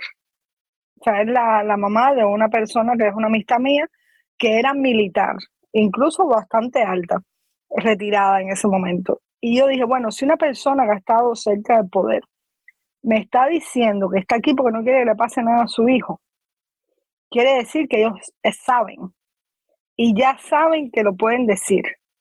Entonces, a mí eso me creó una cosa muy interesante de, de que quizás fue una, un primer indicio de lo que sucede ahora con las madres de los presos, ¿no? Es decir, es, esta idea de que hasta las personas que han estado cerca del poder saben lo que está pasando, aunque pretendan que no, y eh, saber que la gente que está en el poder de Cuba no van a tener misericordia con nadie, y ni van a estar mirando de quién es hijo nadie, ni qué va a pasar, sino que van a acabar con todo el mundo ahí. Entonces, eso a mí me pareció súper, súper interesante. Y el último punto, los tres puntos, era que yo creo que ahí llegamos todos como artistas y nos fuimos todos como ciudadanos. Incluso cuando se estaba escribiendo, que yo recuerdo que le decía a Camila ya, ¿te acuerdas, Camila? Yo le decía a Camila ya, ya Catherine, claro, acabo de terminar ya eso, porque estábamos ya casi a entrar y, y yo quería que se leyera eso antes de entrar, porque yo sabía que necesitábamos entrar con el apoyo de la gente que estaba afuera. Es decir, si se leía eso y se hacía, se llevaba como una especie de votación popular, ya podíamos entrar y decir, bueno, esto son lo que está pidiendo toda la gente que está afuera. Y entonces eh, se leyó, la gente aplaudió cada uno de los puntos, lo cual fue como una especie de, de votación. Y, pero yo recuerdo cuando Katy y Camila estaban elaborando el documento, empezaron más bien así como la cosa, y después muy naturalmente se empezó a hablar, eh, Cami, de, de derecho a tener derechos. O sea, de pronto en el proceso creo que todo el mundo se dio cuenta. Recuerdo que se nos acercó un abogado que está acá, eh, de hecho creo que está aquí en el chat, Fernando, y fue quien nos dijo, tienes que poner, o sea, pongan derecho, tener derecho, que es como algo que lo abarca todo, además una frase que usaba mucho cuando para allá. y, que, además es una frase, tengo que decir que es una frase de Ana Aren. Tengo que aclarar que esa frase originalmente es de Ana Aren. Pero bueno, eh, yo creo que eso fue muy hermoso, que la gente llegó ahí, más bien alguna gente por entusiasmo, por, no perder sus momentos, y de pronto la gente tomó en el proceso una concientización de lo que significaba estar ahí y lo que significaba eh, como proceso, ¿no? Y yo creo que lo que pasó los días siguientes, donde nosotros nos reunimos, de verdad que fuimos un poco ingenuos, que nos reunimos para preparar lo, lo de la reunión siguiente, etcétera. Yo recuerdo, y ahí estará Mirioli y, bueno, Gretel, mm, este muchacho de cine, eh, o sea, estarán todos aquí. Y, y, yo me acuerdo que en un momento nosotros decíamos, tenemos que hablar desde la ciudadanía, no podemos seguir hablando desde la desde los artistas. Y tú sabes que yo creo que eso cumplió una función. Yo no veo como algo negativo que incluso mucha gente quiere volver a armar el 27N, eso. Ok, si lo hagan bien, pero yo creo que eso cumplió una función y, y el hecho que, que como aquello, eh, después vino el 11J, vino todo lo que ha venido después y, y yo creo que el fallo del 15N en parte fue eh, no haber aprendido la lección del 27N, que fue precisamente que no pueden existir líderes individuales ya. No queremos otros fideles. No queremos fideles, no queremos salvadores, queremos un, un movimiento popular, un movimiento colectivo, donde todas las voces se puedan escuchar. Y yo creo que eso fue algo que fue la enseñanza para mí el 27 um, aparte de la familia que se ha creado, pero no sé. Gracias, Tania. Eh, bueno. Sí tengo que decir una cosa, una cosa que sí, para quitarme todas las espinitas adentro. Sí tengo que decir algo. Cuando nosotros salimos de esa reunión, yo recuerdo meter un grito y decir, caballero, espérense, que tenemos que sentarnos a hablar, porque cuando salgamos tenemos que decirle a esa gente de afuera que se dijo aquí, que se habló. Y eso sí me una cosa muy... La gente salió así como, no sé por qué, pero todo el mundo salió así a la desbandada. Y fue muy difícil, eh, nadie se, se quiso quedar. Y después cuando salimos, nos dije, yo recuerdo que, ¿cómo se llama el muchacho de, del periódico este? Que nos dijo que, eh, eh, que nos dijo que le habían echado pimienta, eh, gas pimienta. Michael González Vivero. Michael González Vivero. Nos dijo eso y, y entonces, ¿qué íbamos a hacer? Y yo miré para atrás y me acuerdo que venía Claudia Jan Luis, venían dos o tres gente y dije, cabrón, espérense, no se vayan. Ya yo me acuerdo que Cami había salido, eh, Junior se había ido, o sea, había dado sus entrevistas y salido. Y yo me acuerdo que le estaba haciendo a la gente que estaban saliendo, cabrón, espérense, espérense, vamos a hablar, no sé qué. Y la gente como que no, que querían ya como salir, ¿no? Y eso fue un error porque teníamos que habernos sentado después de esa reunión a ver qué se iba a decir afuera. Y yo creo algo que no se le ocurrió a nadie, pero viéndolo con el tiempo, quizás se debió haber dicho que tenía que haber salido también alguien del Ministerio de Cultura con nosotros a hablar eh, algún tipo de declaración, ¿no? Pero bueno, son las cosas que pasan en el momento. También hay que entender que en ese momento la gente no se conocía. Si eso pasara ahora hubiera sido muy diferente, porque todos somos ya amigos y tal, pero en ese momento mucha gente ni se conocía. Y, y era una situación un poco bizarra, ¿no?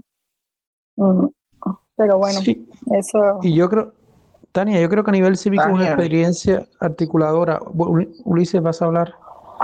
Eh, te Sí, paso entonces la palabra. Tania, sí, sí, sí hubo, yo sí recuerdo que yo creo que si no fuiste tú, alguien fue que se- le dijo a Fernando Rojas que se acercara a, a las Fui personas que yo. estaban afuera Fui yo. y fui él, yo. y él no quiso. Yo recuerdo eso perfectamente. Él se quedó sí- atrás, él se quedó en el portal del ministerio y él no pasó adelante.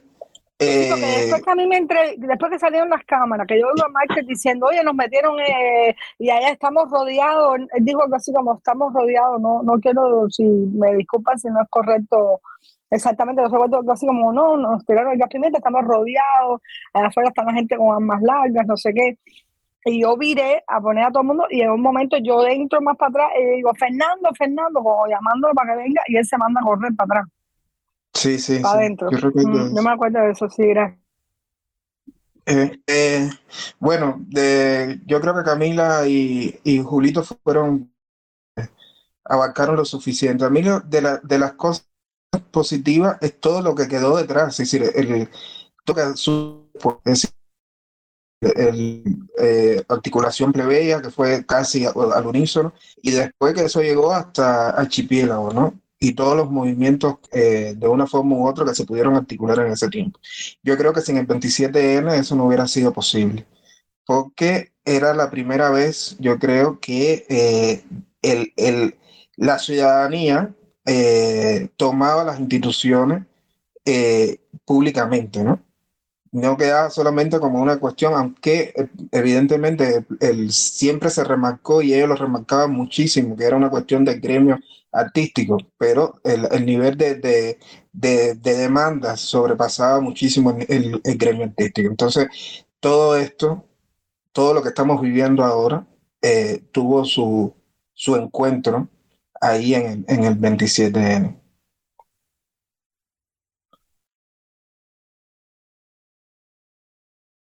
Gracias, Ulises. Bueno, eh, ahora entonces paso la palabra. eh,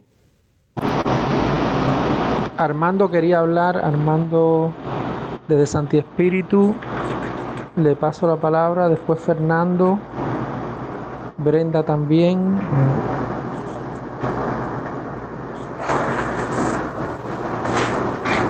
Armando, tienes la palabra. No, Leo, yo le comenté por privado a Tocayo lo que yo quería decir porque me queda solo uno de batería y, y se me va a apagar el teléfono porque estoy transitando un apagón. Ah, Leo luego comenta las ideas que traía. Muchas gracias, hermano. Vale.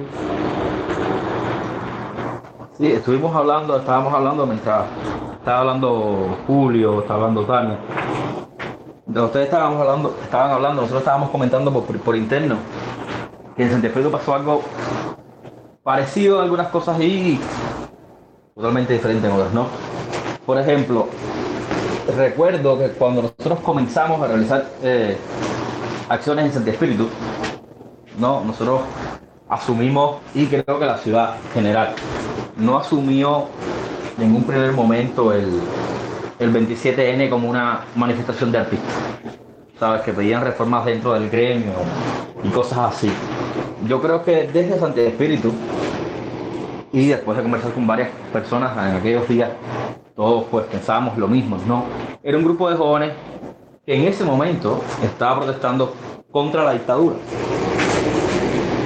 Así lo asumió, lo asumieron muchas personas dentro de, de la ciudad, tanto así que en nuestro caso, y también como formamos parte de un grupo de jóvenes bastante mixto, es decir, no éramos solo artistas, tanto así que lo asumimos eh, un poco más, quizás más, más radical, ¿no? Nosotros comenzamos a articular la forma de hacerle ver a la ciudad de Espíritu, porque muchas veces se decía dentro de la ciudad que, ok, eso está ocurriendo en La Habana, pero, pero aquí no va a ocurrir nada, aquí no, no va a suceder nada. Y de cierto, cierto modo, una forma de, de hacerle ver a la ciudad de que sí ocurrían cosas, nosotros comenzamos a a pintar paredes públicas, básicamente, ¿sabes? A utilizar, si bien es cierto que es muy, muy viejo, pues funciona. Comenzamos a poner eh, carteles en la, en la ciudad, los lugares más, más públicos posibles. Y por el impacto de esos carteles y lo que estaban haciendo pues ustedes en La Habana, a veces eh, me, me, sucedió que a veces visitaba la, la ciudad de Estado preguntándome por, por cosas que nosotros no habíamos hecho. Es decir, aquello se fue multiplicando. Lo que nosotros comenzamos replicando, lo que estaba sucediendo en La Habana, dentro de la ciudad, se fue replicando solo. Y ahí va sucediendo en otros lugares de la ciudad. Porque desde un comienzo se tomó como algo político. Es decir, era un grupo de jóvenes protestando contra la dictadura no, no por exigencias, no era un grupo, un gremio de artistas con exigencias dentro de, de su ámbito. Nosotros y la ciudad lo vio de manera mucho más general. Era básicamente lo que, lo que tenía que decir, ¿no? Leo, déjame, déjame agregar algo a lo que está diciendo Leonardo, porque Dale. a ver hasta Claro, claro. Lo que, lo que creo quiere decir es que cuando eh, ocurrieron los sucesos del 27N, eh, porque una cosa que tenemos que entender es que hay mucha, el pensamiento político y cómo se establece la ciudadanía es muy diferente entre La Habana, por supuesto, y las ciudades para el interior de Cuba, que son ciudades pequeñas donde prácticamente no hay eh, un pensamiento, un debate político eh, establecido. Entonces, cuando surge el 27 de eh, los sucesos del 27 eh, para acá lo que se experimentó fue que al fin alguien salió a luchar por la libertad, alguien sa- salió a luchar en contra de la dictadura. O sea, no se veía como una manifestación donde, donde tal vez no iba más allá de un poco de, un, de, de reformas eh, políticas. Escucha, en el, en el gremio de lo artístico. Entonces, eh, una cosa que también eh, estableció el 27N fue que indudablemente el grupo de- de- de muchachos o de personas que fueron allí al Ministerio de Cultura ganó liderazgo. Porque el, el grupo de nosotros hace el espíritu que, que, que intentamos articular, Leo y yo, de toda la entropía, toda la pasión, de todas las ganas de hacer que había, que, que explotó, o sea, toda, toda esa ansias de libertad que tenía la juventud cubana explotó en, aquí en esta pequeña ciudad. Entonces, eh, Leonardo, yo, le, yo me acuerdo que estoy hablando de eso, oye, tenemos que organizar esto, tenemos que eh, eh, canalizar esta energía porque había mucha gente protestando eh, de manera simultánea, aparecían muchos grupos de WhatsApp y la gente decía, ¿qué vamos a hacer? ¿Qué podemos hacer? Eh, vamos para tal lado. Y le dije, Leo, mira, vamos a organizar esto de alguna manera. Creamos un pequeño piquete que eh, actualmente lo único que queda en la isla soy yo y tratamos de, articular esa energía. Pero nosotros al principio teníamos la intención de llamar a otra manifestación para decir el 27 pero estábamos a la espera de qué hacían los muchachos del 27 o sea, porque indudablemente nosotros veíamos un, liderazgo ahí. Decíamos, bueno, esto pasó por ahí. Entonces nos faltaba la información de que tal vez eran demandas, eran más demandas eh, sobre reformas en, con respecto a libertad de expresión en el mundo del arte. Y para acá lo que se pensara que ya empezó, ya una vez por todas empezó la lucha por la libertad. Ahora, en ingenuidad política.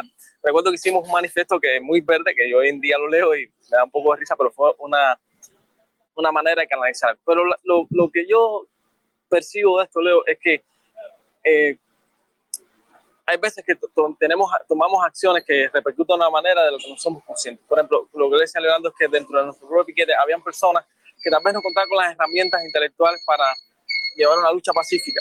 Y eran muchachos más bien de, de, o sea, de barrios que, como lo llama el oficialismo ahora, vulnerables, con un ímpetu de ganas de hacer cosas. Y entonces, eh, eh, como te comentaba por privado, decía que tenían ganas de quemarlo todo. Y entonces yo le dije a Leonardo, mira, lo de la manifestación no va a pasar. O sea, nadie nos va a hacer caso.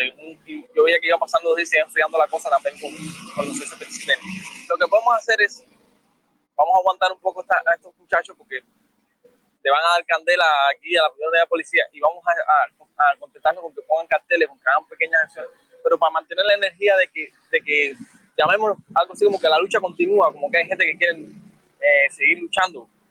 Ah, eso dentro de la perspectiva que nosotros pensamos que había empezado la lucha por la libertad. O sea, una ingenuidad cuando lo miramos en retrospectiva me doy cuenta que estábamos totalmente equivocados, nos dejamos ya por las emociones. Pero bueno, así lo perseguimos todos.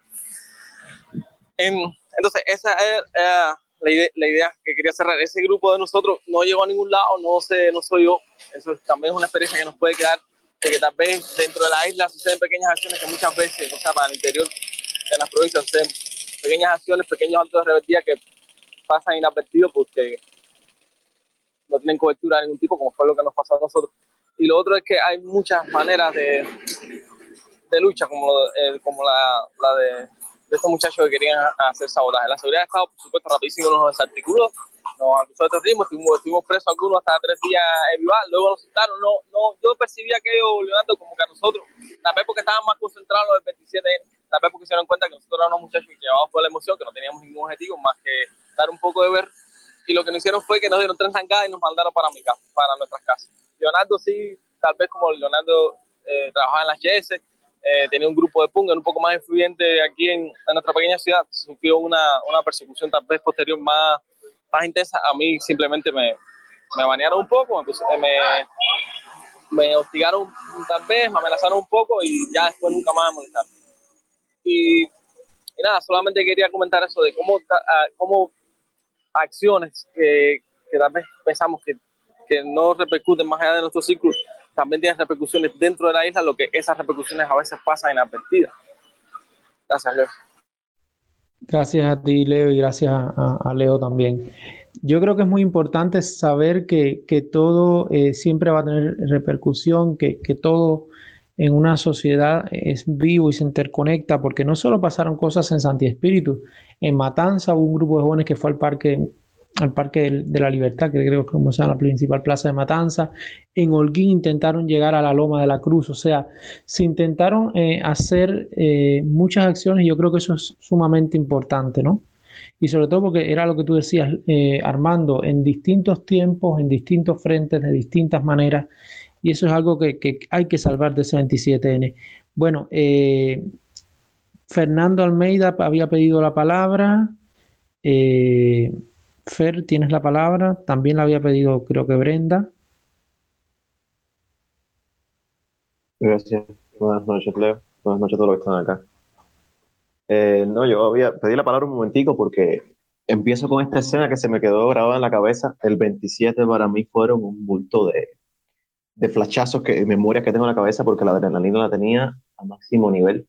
Pero me acuerdo después de que mm, de que salieron nuestros representantes democráticamente electos, eh, que creo que había hablado ya a Camilita, me acuerdo de haber visto a Fernando Rojas allá atrás y yo estaba pegadito, pegadito a la reja del, ministerio con, con, con, mis parejas.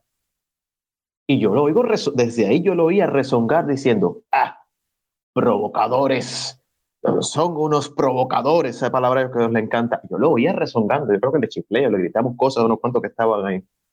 Pero fue, fue una noche muy tensa. Yo me enteré, y bueno, sí, yo estuve, para que no se entere, yo también estuve el 27 de noviembre.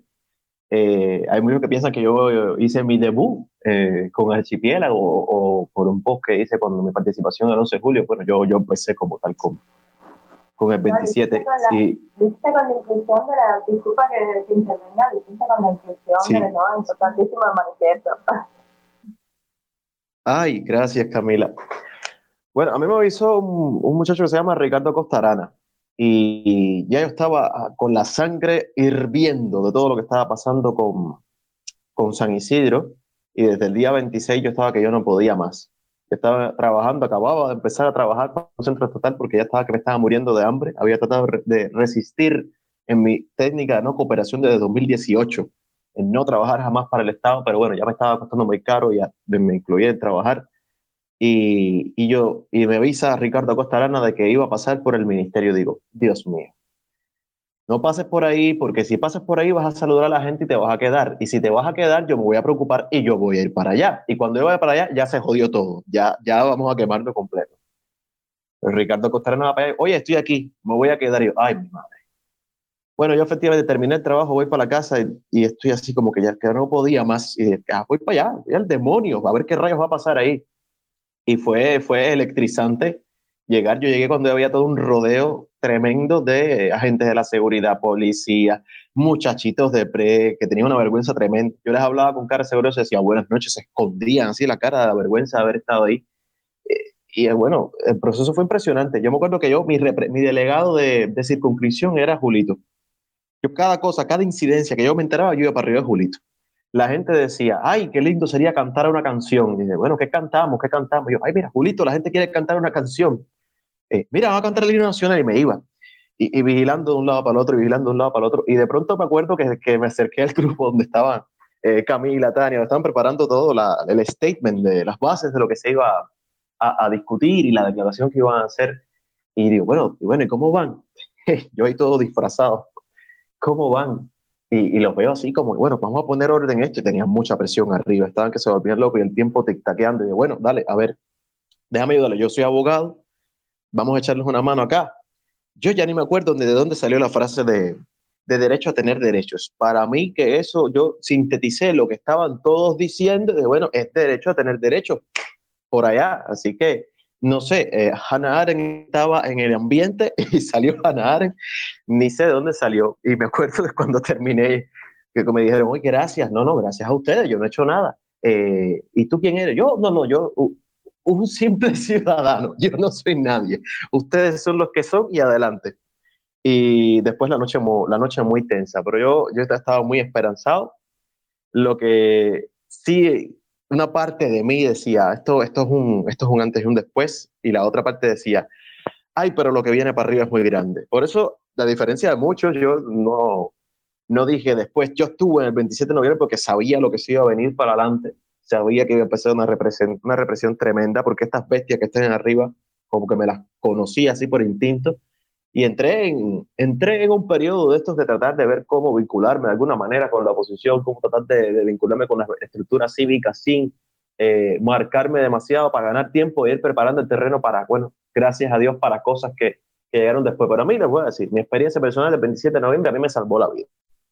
Porque ya mi vida, yo, mi vida profesional, y mi vida dentro de Cuba yo la había arrojado por la basura de, de miembro de la Dirección Jurídica del Ministerio de Comercio Exterior en 2018, lo arrojé a la basura porque yo no quería cooperar con ese sistema y tampoco me quería ir del país, dicho sea de paso, tampoco me quería ir del país, yo quería hacer algo, que pasara algo y si podía sobrevivir en el proceso y el 27 de enero me dio la oportunidad a mí de, de, sentir que era el cambio de época, que, que yo y yo como parte de una generación estaba esperando. Entonces yo, nada, son dos o tres cositas que, que tenía por acá, pequeñas anécdotas. Esa, esa imagen de, de, de, Fernando, mi maldito tocayo, rezongando por detrás de, de Camila, que no tenía ni la, ni la, voluntad ni el valor de pararse delante de tú a tú y decir lo que estaba diciendo en alta voz.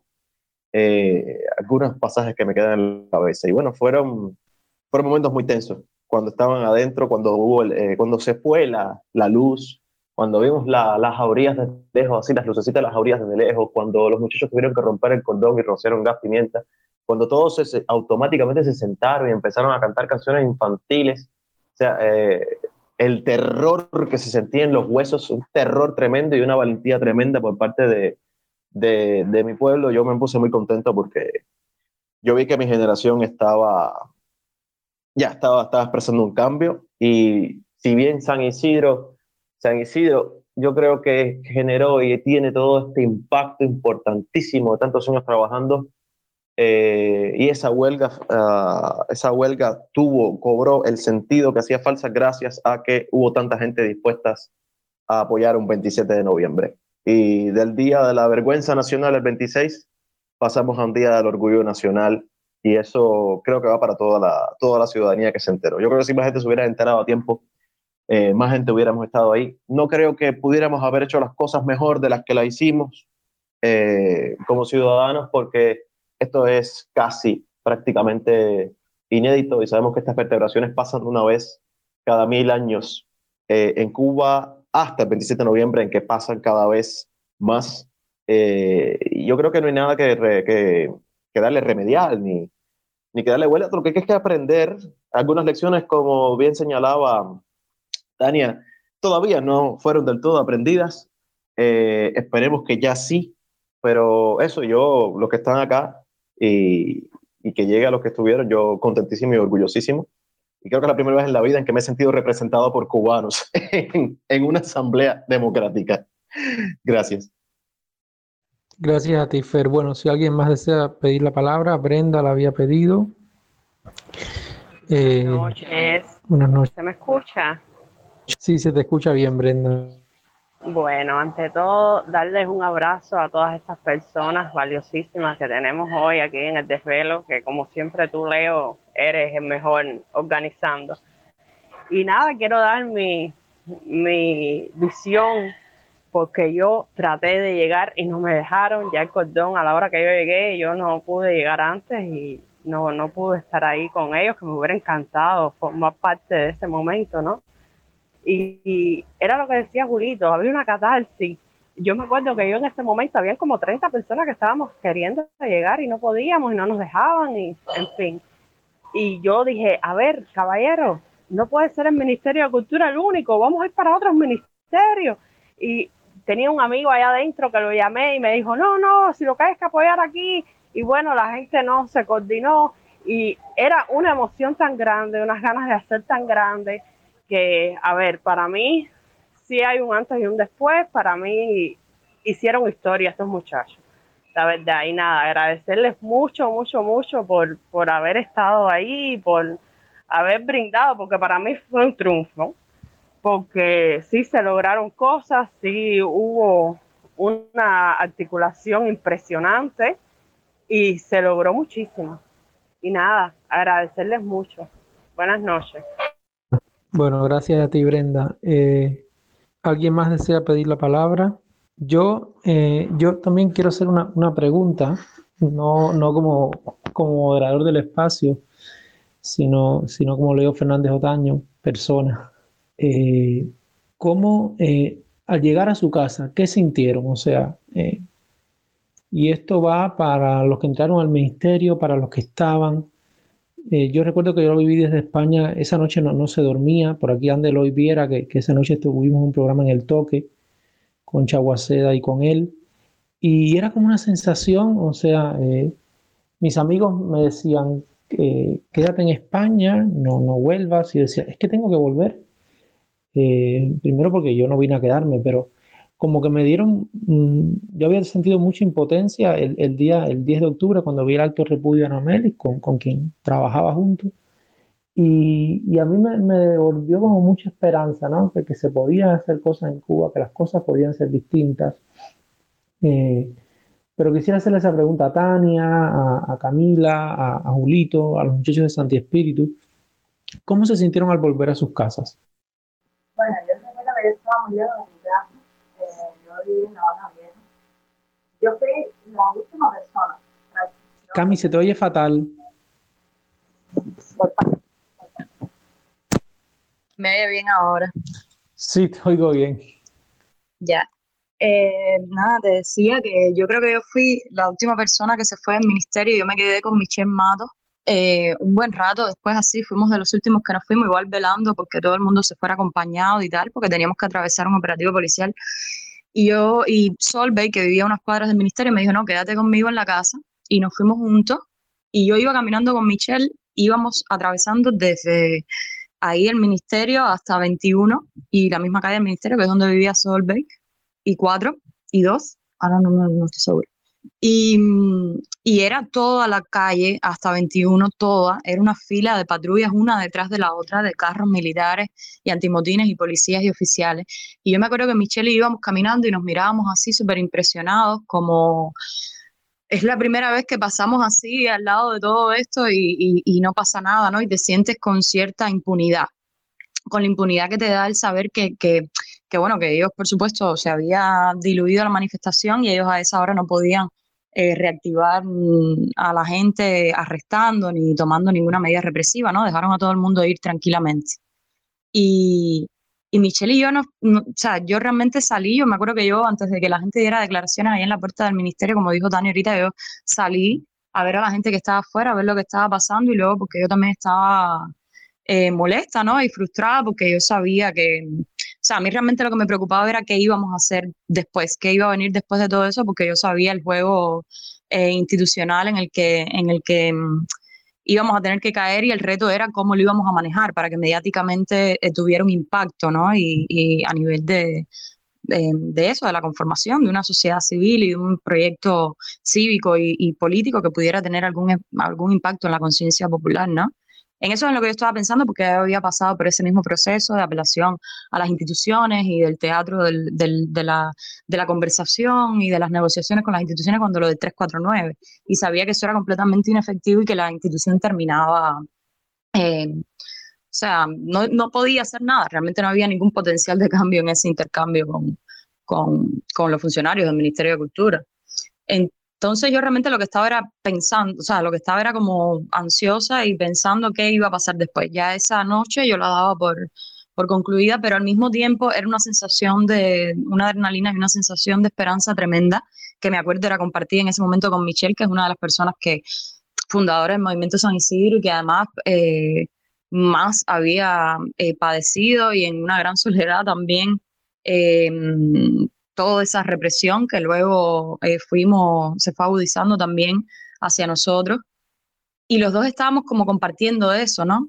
La esperanza de que por primera vez, claro, esta unidad de gente, esta unión de, de, tanta gente, es la única, es la única posibilidad, ¿no?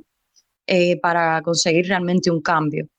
Y era constatable ahí, era constatable en, en, en, esa impunidad que teníamos atravesando a todas esas fieras que eran como animales dormidos, así, que no se atrevían a tocarnos, que nos miraban caminar, que nos veían caminar, pero no se atrevían a, tocarnos.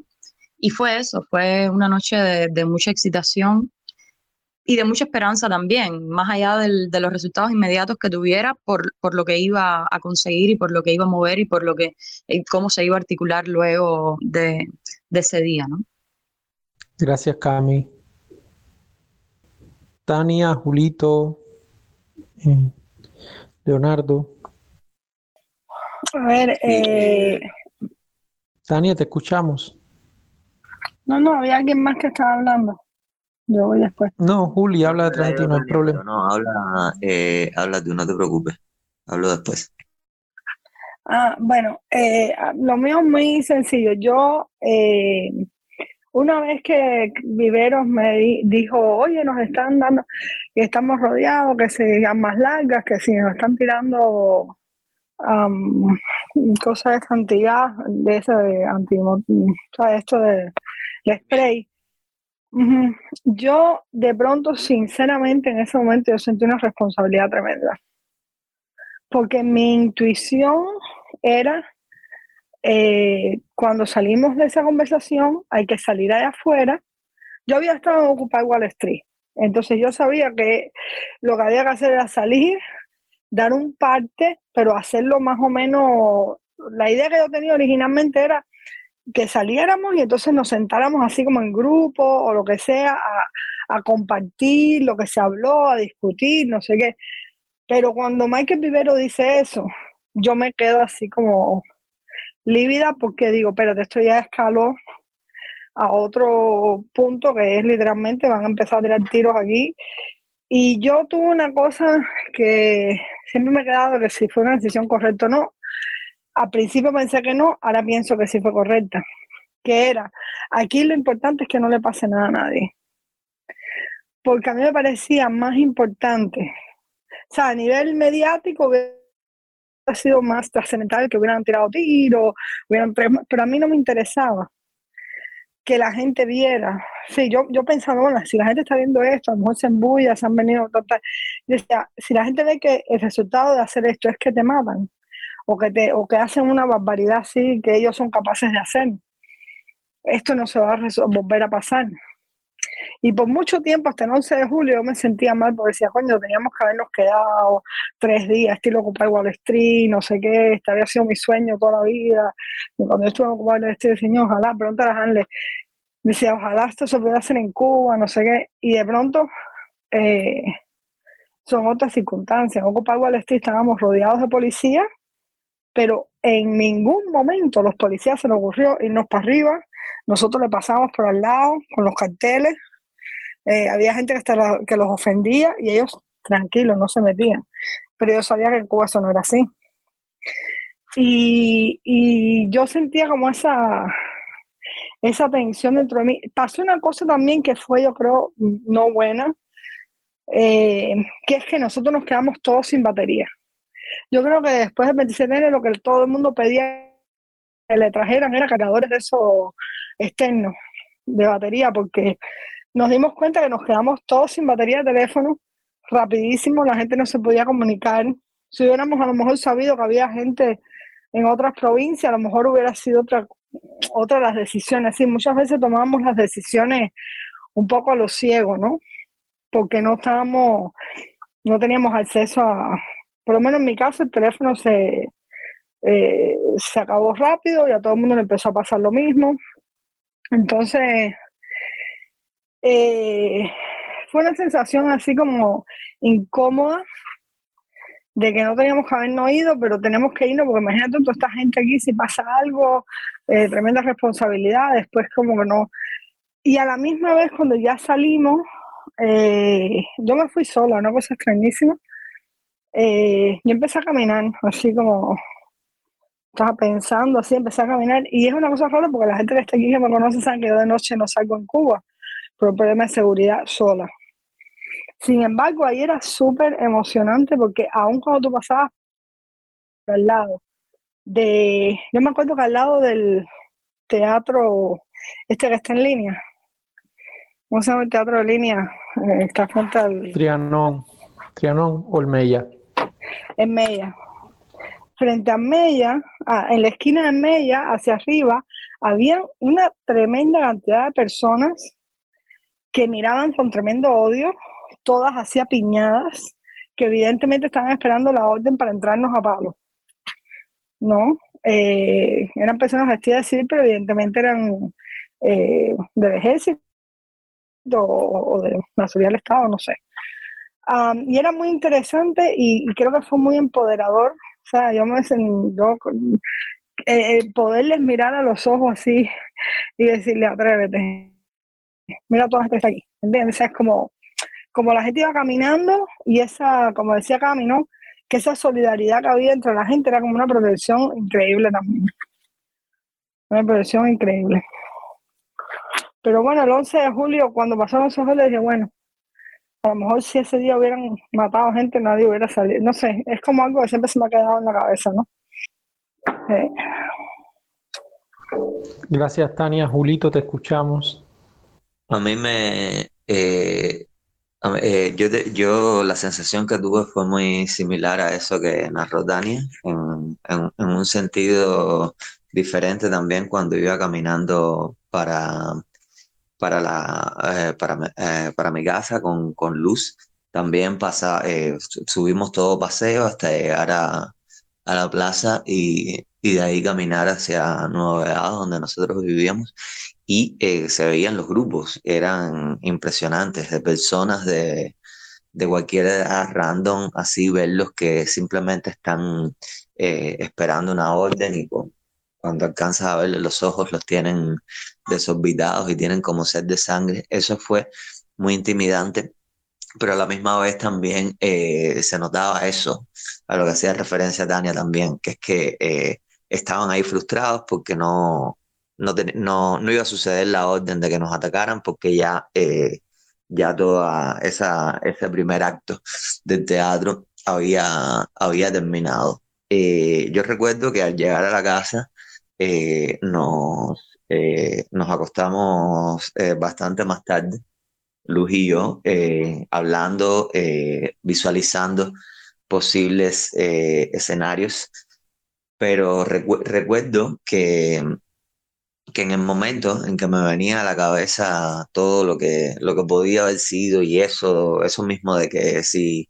si nos debíamos haber quedado, si, si, no, si hicimos bien en irnos y tal, eh, con lo que yo me tranquilicé fue con, con lo que, eh, con, con, lo que trato yo de enfrentar también mi vida cotidiana. Y es con, con eso de que el hecho de que ellos sean gente, cuando digo ellos, digo el, el, Estado, el Estado cubano, el partido, la seguridad del Estado, como lo quieran ver, el hecho de que ellos sean gente desleal, que sean gente mentirosa, que sea gente tramposa, no me, no, no me puede llevar a mí, al menos del todo, a ser una persona así. Yo sentí en ese momento que tenía que darle un voto de confianza a las circunstancias. Eh, de eh, esperar a ver, estaba, yo, yo podía eh, prever un poco lo que pasó efectivamente, que iba, que iba a haber, eh, que iba a haber eh, asesinatos de reputación desde los medios, que iba a haber una campaña que iba a ser eh, brutal. Eso yo lo podía imaginar.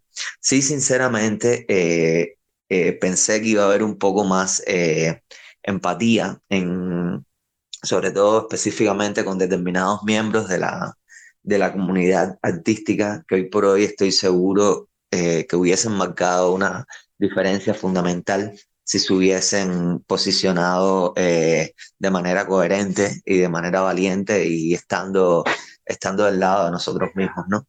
Y eso no, eh, eso por desgracia no sucedió. También, si bien la parte buena de, de todo el 27N fue que mucha gente creyó, para mí más importante todavía eh, fue visualizar en aquel momento a algunas personas que yo conozco que se habían amputado a Cuba, gente que, gente que vive en el exilio actualmente, que habían perdido toda esperanza de que hubiese un cambio desde adentro en Cuba, pues esa, esas esperanzas las recuperaron. Para mí, en lo personal, esa es la sensación más placentera, más incluso que el hecho de haber visto a, también a tanta gente que conozco eh, aquel día que estábamos ahí todos juntos y sentir esa sensación de que nos podían aplastar a todos juntos, ¿no? Pues me, me reconforta todavía más esa gente que, que, que había renunciado a cualquier posibilidad que en Cuba hubiese un cambio, pues que recuperaron esa esperanza. Yo, eh, yo creo, además de eso, que ingenuamente creí que algunas personas desde dentro de Cuba y también un poco desde fuera se eh, iban a estar del lado de lo que estaba pasando. Y eh, sin embargo, desgraciadamente, lo que hicieron fue seguir relativizando el mal.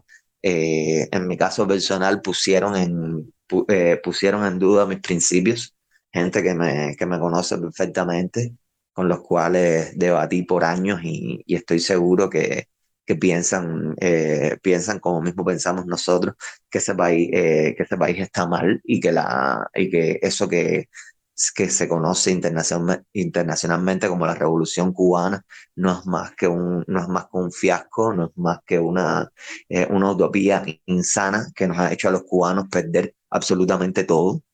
Eh, esas personas, pues, eh, que, que sí, sí eh, no, nos cuestionaron, me cuestionaron a mí personalmente. Yo les di incluso un voto de confianza a ellos, voto que, voto que por supuesto lucieron como lo que eran, gente que, que no, que, por tal de conservar su privilegio, pusieron, aunque fuese de mentira, en entredicho eh, los fundamentos morales de la gente que, que protagonizó eso eh, aquel día. Pero ya, ya te digo, yo no eh, tomé esa decisión en ese momento, a altas horas de la noche, de que, que, que yo, yo, tenía que, yo, yo, yo, tenía que tener ese momento de fe. me decepcioné una, una vez más, es duro, como toda decepción, pero me gusta, me gusta creer que de cara, de cara al futuro eh, hice, hice lo correcto. Eh, creí en las cosas que yo creo, que son básicamente el lenguaje y, las capacidades intelectuales y de convivencia y la posibilidad de debate que pueden tener eh, los seres humanos. Quienes traicionaron fueron otros, quienes quienes lo jodieron todos fueron precisamente la seguridad del Estado y, la, y, las grandes redes de, de abyección que, que, nos, eh, que nos tienen eh, mayormente como, como, eh, como estamos, como nación, ¿no? Esa, ese es un poco el resumen de la sensación que yo tuve específicamente aquella, aquella noche al llegar a casa. Gracias, Juli. Eh, siempre hay personas que a posteriori, eh, muchas veces eh, desconociendo contextos, han dicho que se hubieran permanecido, que...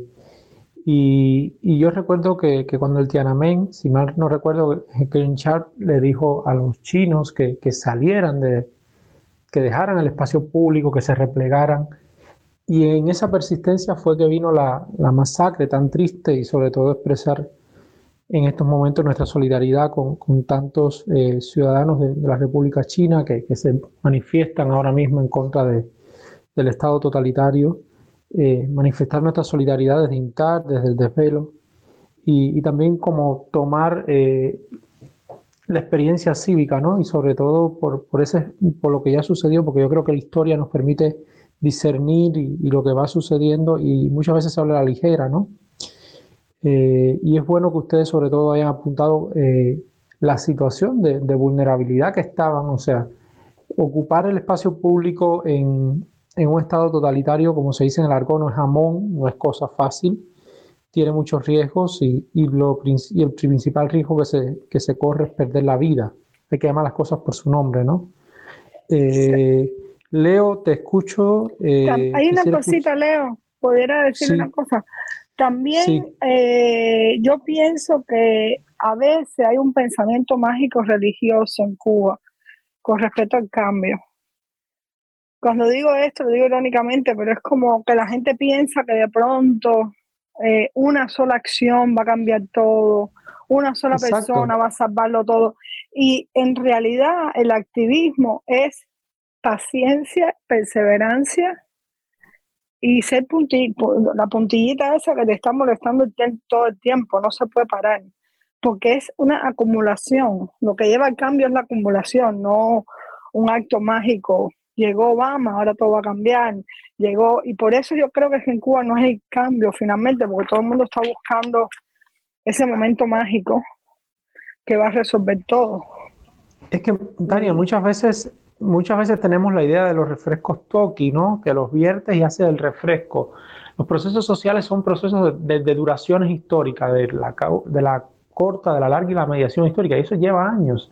O sea, yo pienso, por ejemplo, desde que se articuló, desde la primera huelga de solidaridad en los artilleros gastan, en los, a principios de los 80 y, en el 89 fue que se, se, se, vino abajo todo en Polonia, o sea, 80, eh, igual fue en la República Checa, de, de los primeros eh, procesos que hubo ocupación del espacio público hasta que cayó el, régimen totalitario. O sea, eh, a veces no, tenemos que interiorizar, y yo creo que en eso anunciar que en Instar estamos organizando un taller sobre transiciones políticas, que yo creo que va a ser, los animo a quien, a quien quiere estar, porque creo que va a ser, nos va a ayudar mucho a entender los procesos sociales.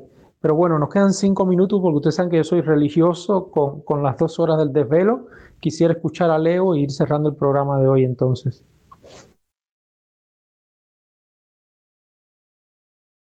Leo, ¿cómo te sentiste al regresar a tu casa después de lo vivido, ¿no? Y sobre todo en una realidad distinta como...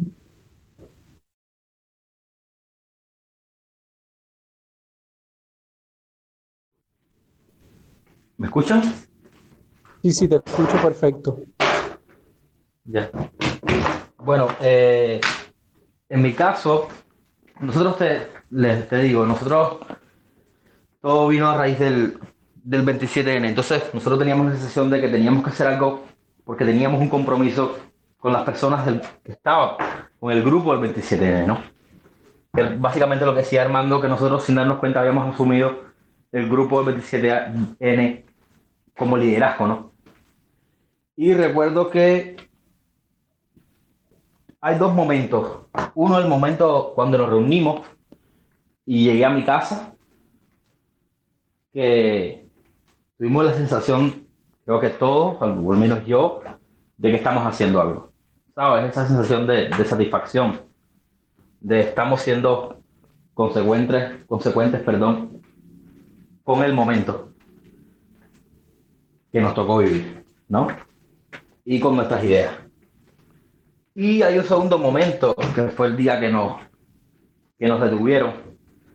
Y va a parecer quizás algo gracioso, pero recuerdo que cuando los detuvieron, eh, ponen a Armando en la misma, en la misma celda que, que yo. Y le pregunto esto a Armando, bro, ¿y ahora? Y Armando, eh, no sé si inocencia, no sé si los nervios, pero Armando riendo me dice, nada, somos presos políticos. Entonces, y después me dijo, o de conciencia, como te guste más. Entonces, aquello pues, no sé, le digo, no sé si fue la, el, el, nerviosismo o, o, la inocencia, pero creo que los dos nos sentimos orgullosos de lo que estábamos pasando. ¿Sabes? Teníamos mucho miedo, pero al mismo tiempo estábamos orgullosos de ser consecuentes con todo lo que se estaba viviendo en, en La Habana, ¿sabes? Básicamente, pues, pues me quedo con eso, agradecerte a ti por la invitación y, y un honor, ¿no? Y a todos los que están ahí. Un abrazo para todos. Bueno, agradecer también a, Tania, eh, agradecer a Camila, agradecer a Ulises que estuvo por aquí también, a Julito y a ti, Leo. Y yo creo que esto eh, nos queda con, con, muy buen sabor, no solo de, de, lo que pasó el 27N, que yo creo que es una fecha para festejar, para celebrar, pero también nos queda eh, un, con un buen sabor de que los retos siguen, y como decía Tania, que esto es un proceso en el que, en el que todos vamos a ser parte y que nos puede llevar un tiempo. Yo creo que es inclusive va a tener un saldo positivo porque vamos a seguir empoderando ciudadanía, porque el día que tengamos a la, lleguemos a la democracia, el camino va a seguir. Quien piense que esto solo eh, va a ser con el fin del Estado totalitario está embarcado. Y por eso es la necesidad de construir una sociedad, una sociedad civil eh, dinámica, viva, articulada. Y, y, bueno, y seguimos haciendo camino aquí desde INTAR. Eh, la semana que viene vamos a estar hablando de cine, de cine cubano y censura. Eh, los invitados me los voy a guardar porque una, son una sorpresa y uno que falta por confirmar. Pero vamos a estar hablando sobre cómo el, el Estado totalitario en Cuba ha censurado y sobre todo censurado a las nuevas generaciones de, cineastas eh, la invitación es esta, siempre va a estar para que vengan a esta su casa de Intar, para hablar de lo que se habla en el barrio, de lo que se habla en las esquinas y para ver Cuba, una Cuba diversa con matices y una Cuba que es viva y, que yo creo que nos da esperanza. Buenas noches a todos y mil gracias a nuestros invitados a, y a todos los que nos han escuchado.